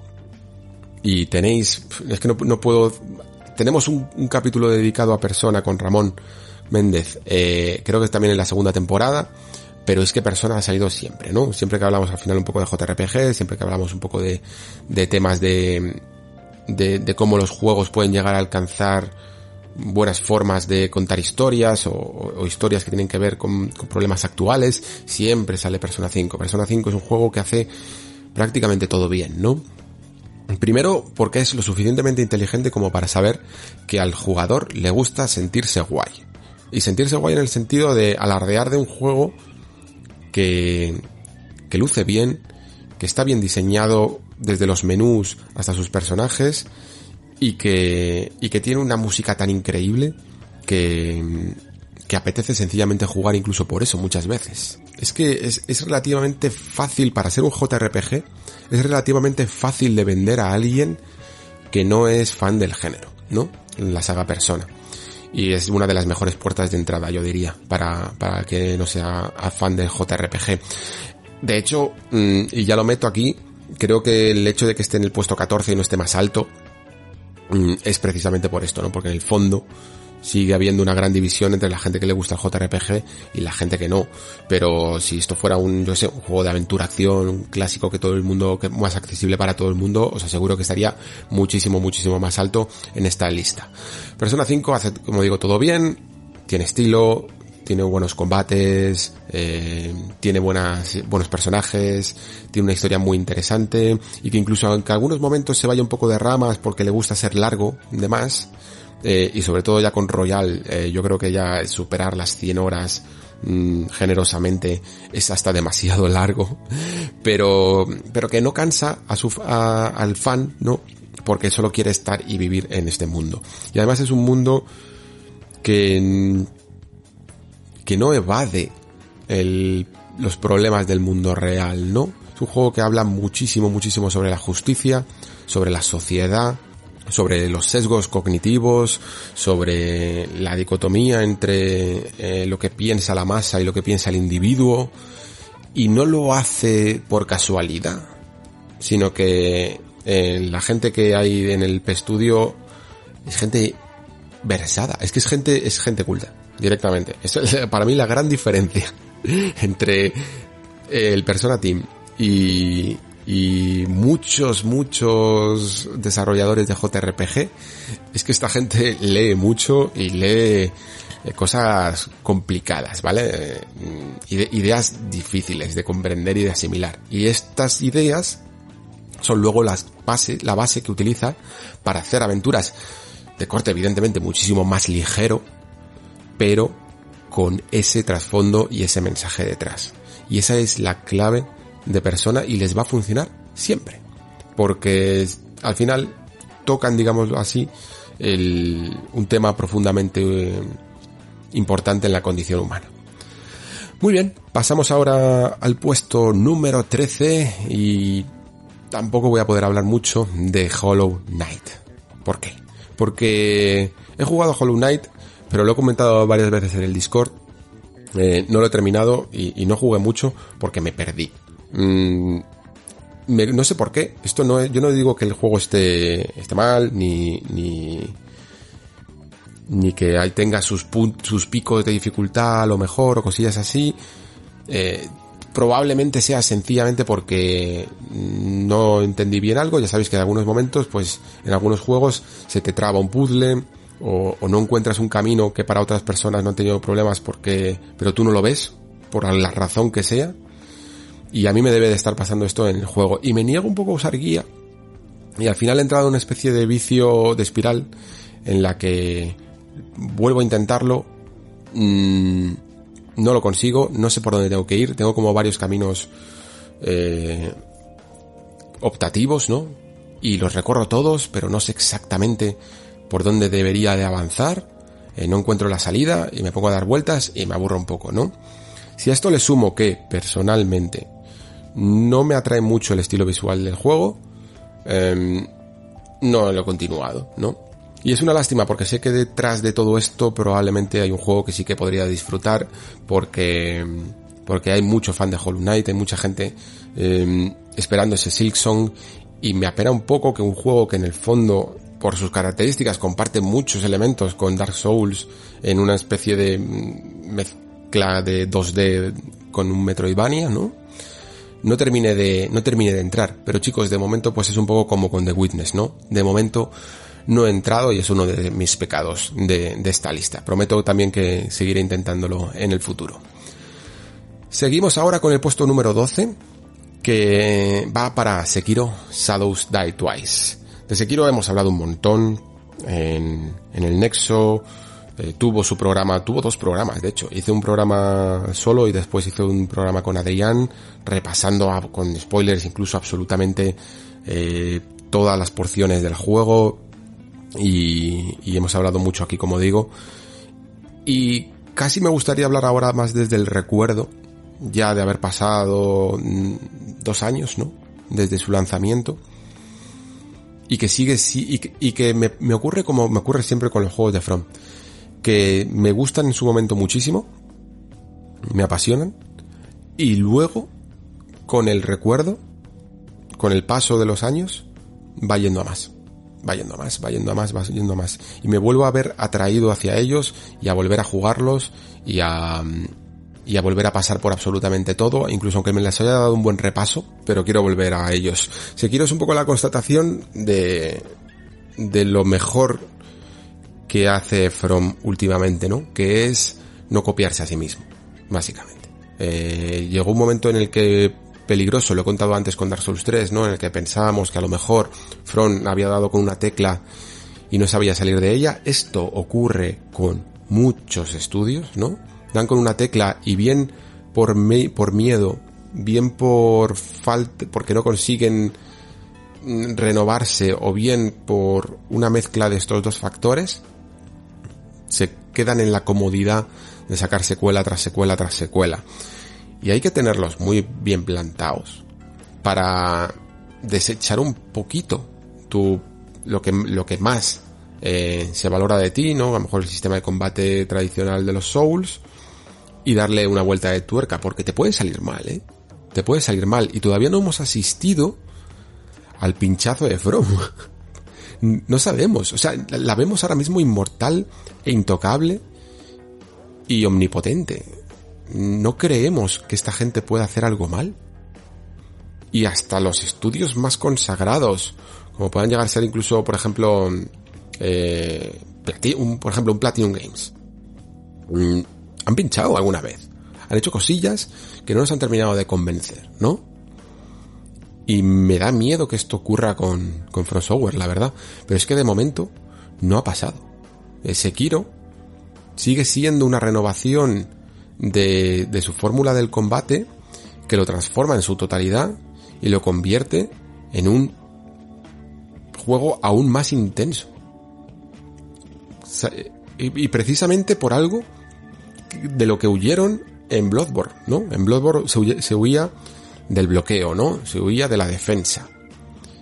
Y, y hay que ser un puto genio para decir, vamos a hacer un combate aún más intenso basado en la defensa y basado en el bloqueo, ¿no? Eh, me parece, me parece increíble, de verdad, lo que es capaz de, de hacer esta, esta gente. Sí que es cierto que mm, ese tema, el tema del sigilo a lo mejor no es lo más conseguido, es un sigilo muy, muy, muy básico y, y, quizá es lo que peor solucionaba, pero muchas de las formas que tiene Sekiro de empezar los combates eh, se basan un poco en también en apoyarse en un sigilo que tiene que ser un poco más básico para que no todo funcione como sigil, digámoslo así, ¿no? Y al final yo creo que está un poquito balanceado. Y es una forma incluso de pasar ciertas zonas que se podrían hacer un poco cansinas si no pudieras hacer uso de, de matar a los enemigos más básicos de un golpe gracias a ello, ¿no? Además de que le aporta pues toda la verticalidad del gancho y tal. Ya me están dando unas ganas tremendas de volver a jugar a, Sekiro, la verdad. Si no lo habéis jugado, eh, tenéis que hacerlo. Tenéis que intentarlo, al menos. Eh, no sé si es la mejor puerta de entrada para From, pero yo quizá la mejor puerta de entrada para From es Bloodborne. No, no estoy seguro nunca de esto pero es, es una maldita obra maestra, sinceramente. Y, y ojalá algún día aparezca ese DLC del que yo siempre eh, estaba convencido de que iba a aparecer y nunca, y nunca llegó. Muy bien, terminamos ahora con eh, el puesto número 11, que es para Horizon Zero Dawn. Horizon es un juego que yo no jugué en su momento de salida, ¿vale? Porque estaba, eh, creo que en ese momento debía estar como loco con, con Zelda, y lo jugué un poquito más, un poquito más adelante. Y, y entiendo perfectamente que haya gustado mucho, porque además creo que incluso es una reivindicación de, de lo necesario que es que los estudios se renueven y que renueven sus franquicias. Fijaos, en el fondo, la de tiempo de creatividad a lo mejor que se ha perdido en Guerrilla sencillamente por tener que hacer Killzone tras Killzone. Un, un estudio que, ha que demostró, que en su momento ya había demostrado que era capaz de hacer unos graficotes increíbles, ¿no? Y, y luego por fin con Horizon se demostró también que, que son capaces de hacer eh, muy buenos juegos de otro género completamente distinto.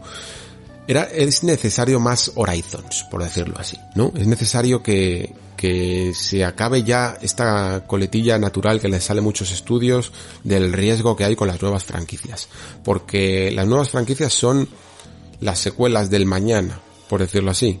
Mm, necesitas nuevos nombres, no puedes estar siempre exprimiendo los mismos. Y al final creo que, de verdad lo creo, que el jugador no tiene miedo a los nombres nuevos no tiene miedo a lo desconocido, por decirlo así, es más, muchas veces lo abraza, ¿no?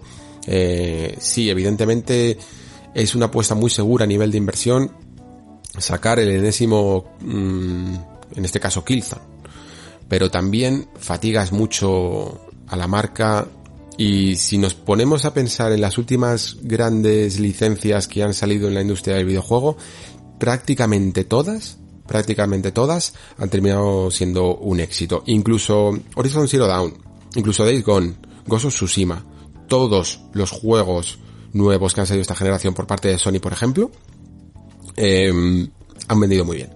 Muy, muy, muy bien, ¿no? Sin necesidad incluso, porque bueno, Spider-Man, Marvel's Spider-Man se podría considerar como una nueva franquicia dentro de, de del universo Spider-Man. Pero sigue teniendo un personaje muy conocido detrás. Pero es que da igual, todos los grandes juego, todo, todos los nuevos nombres de el catálogo de PlayStation 4 First Party han salido bien. Y esto demuestra que no es el nombre, que no es la franquicia, que no es el riesgo, que lo único que tienes que hacer es un buen juego y venderá. Horizon es muy buen juego.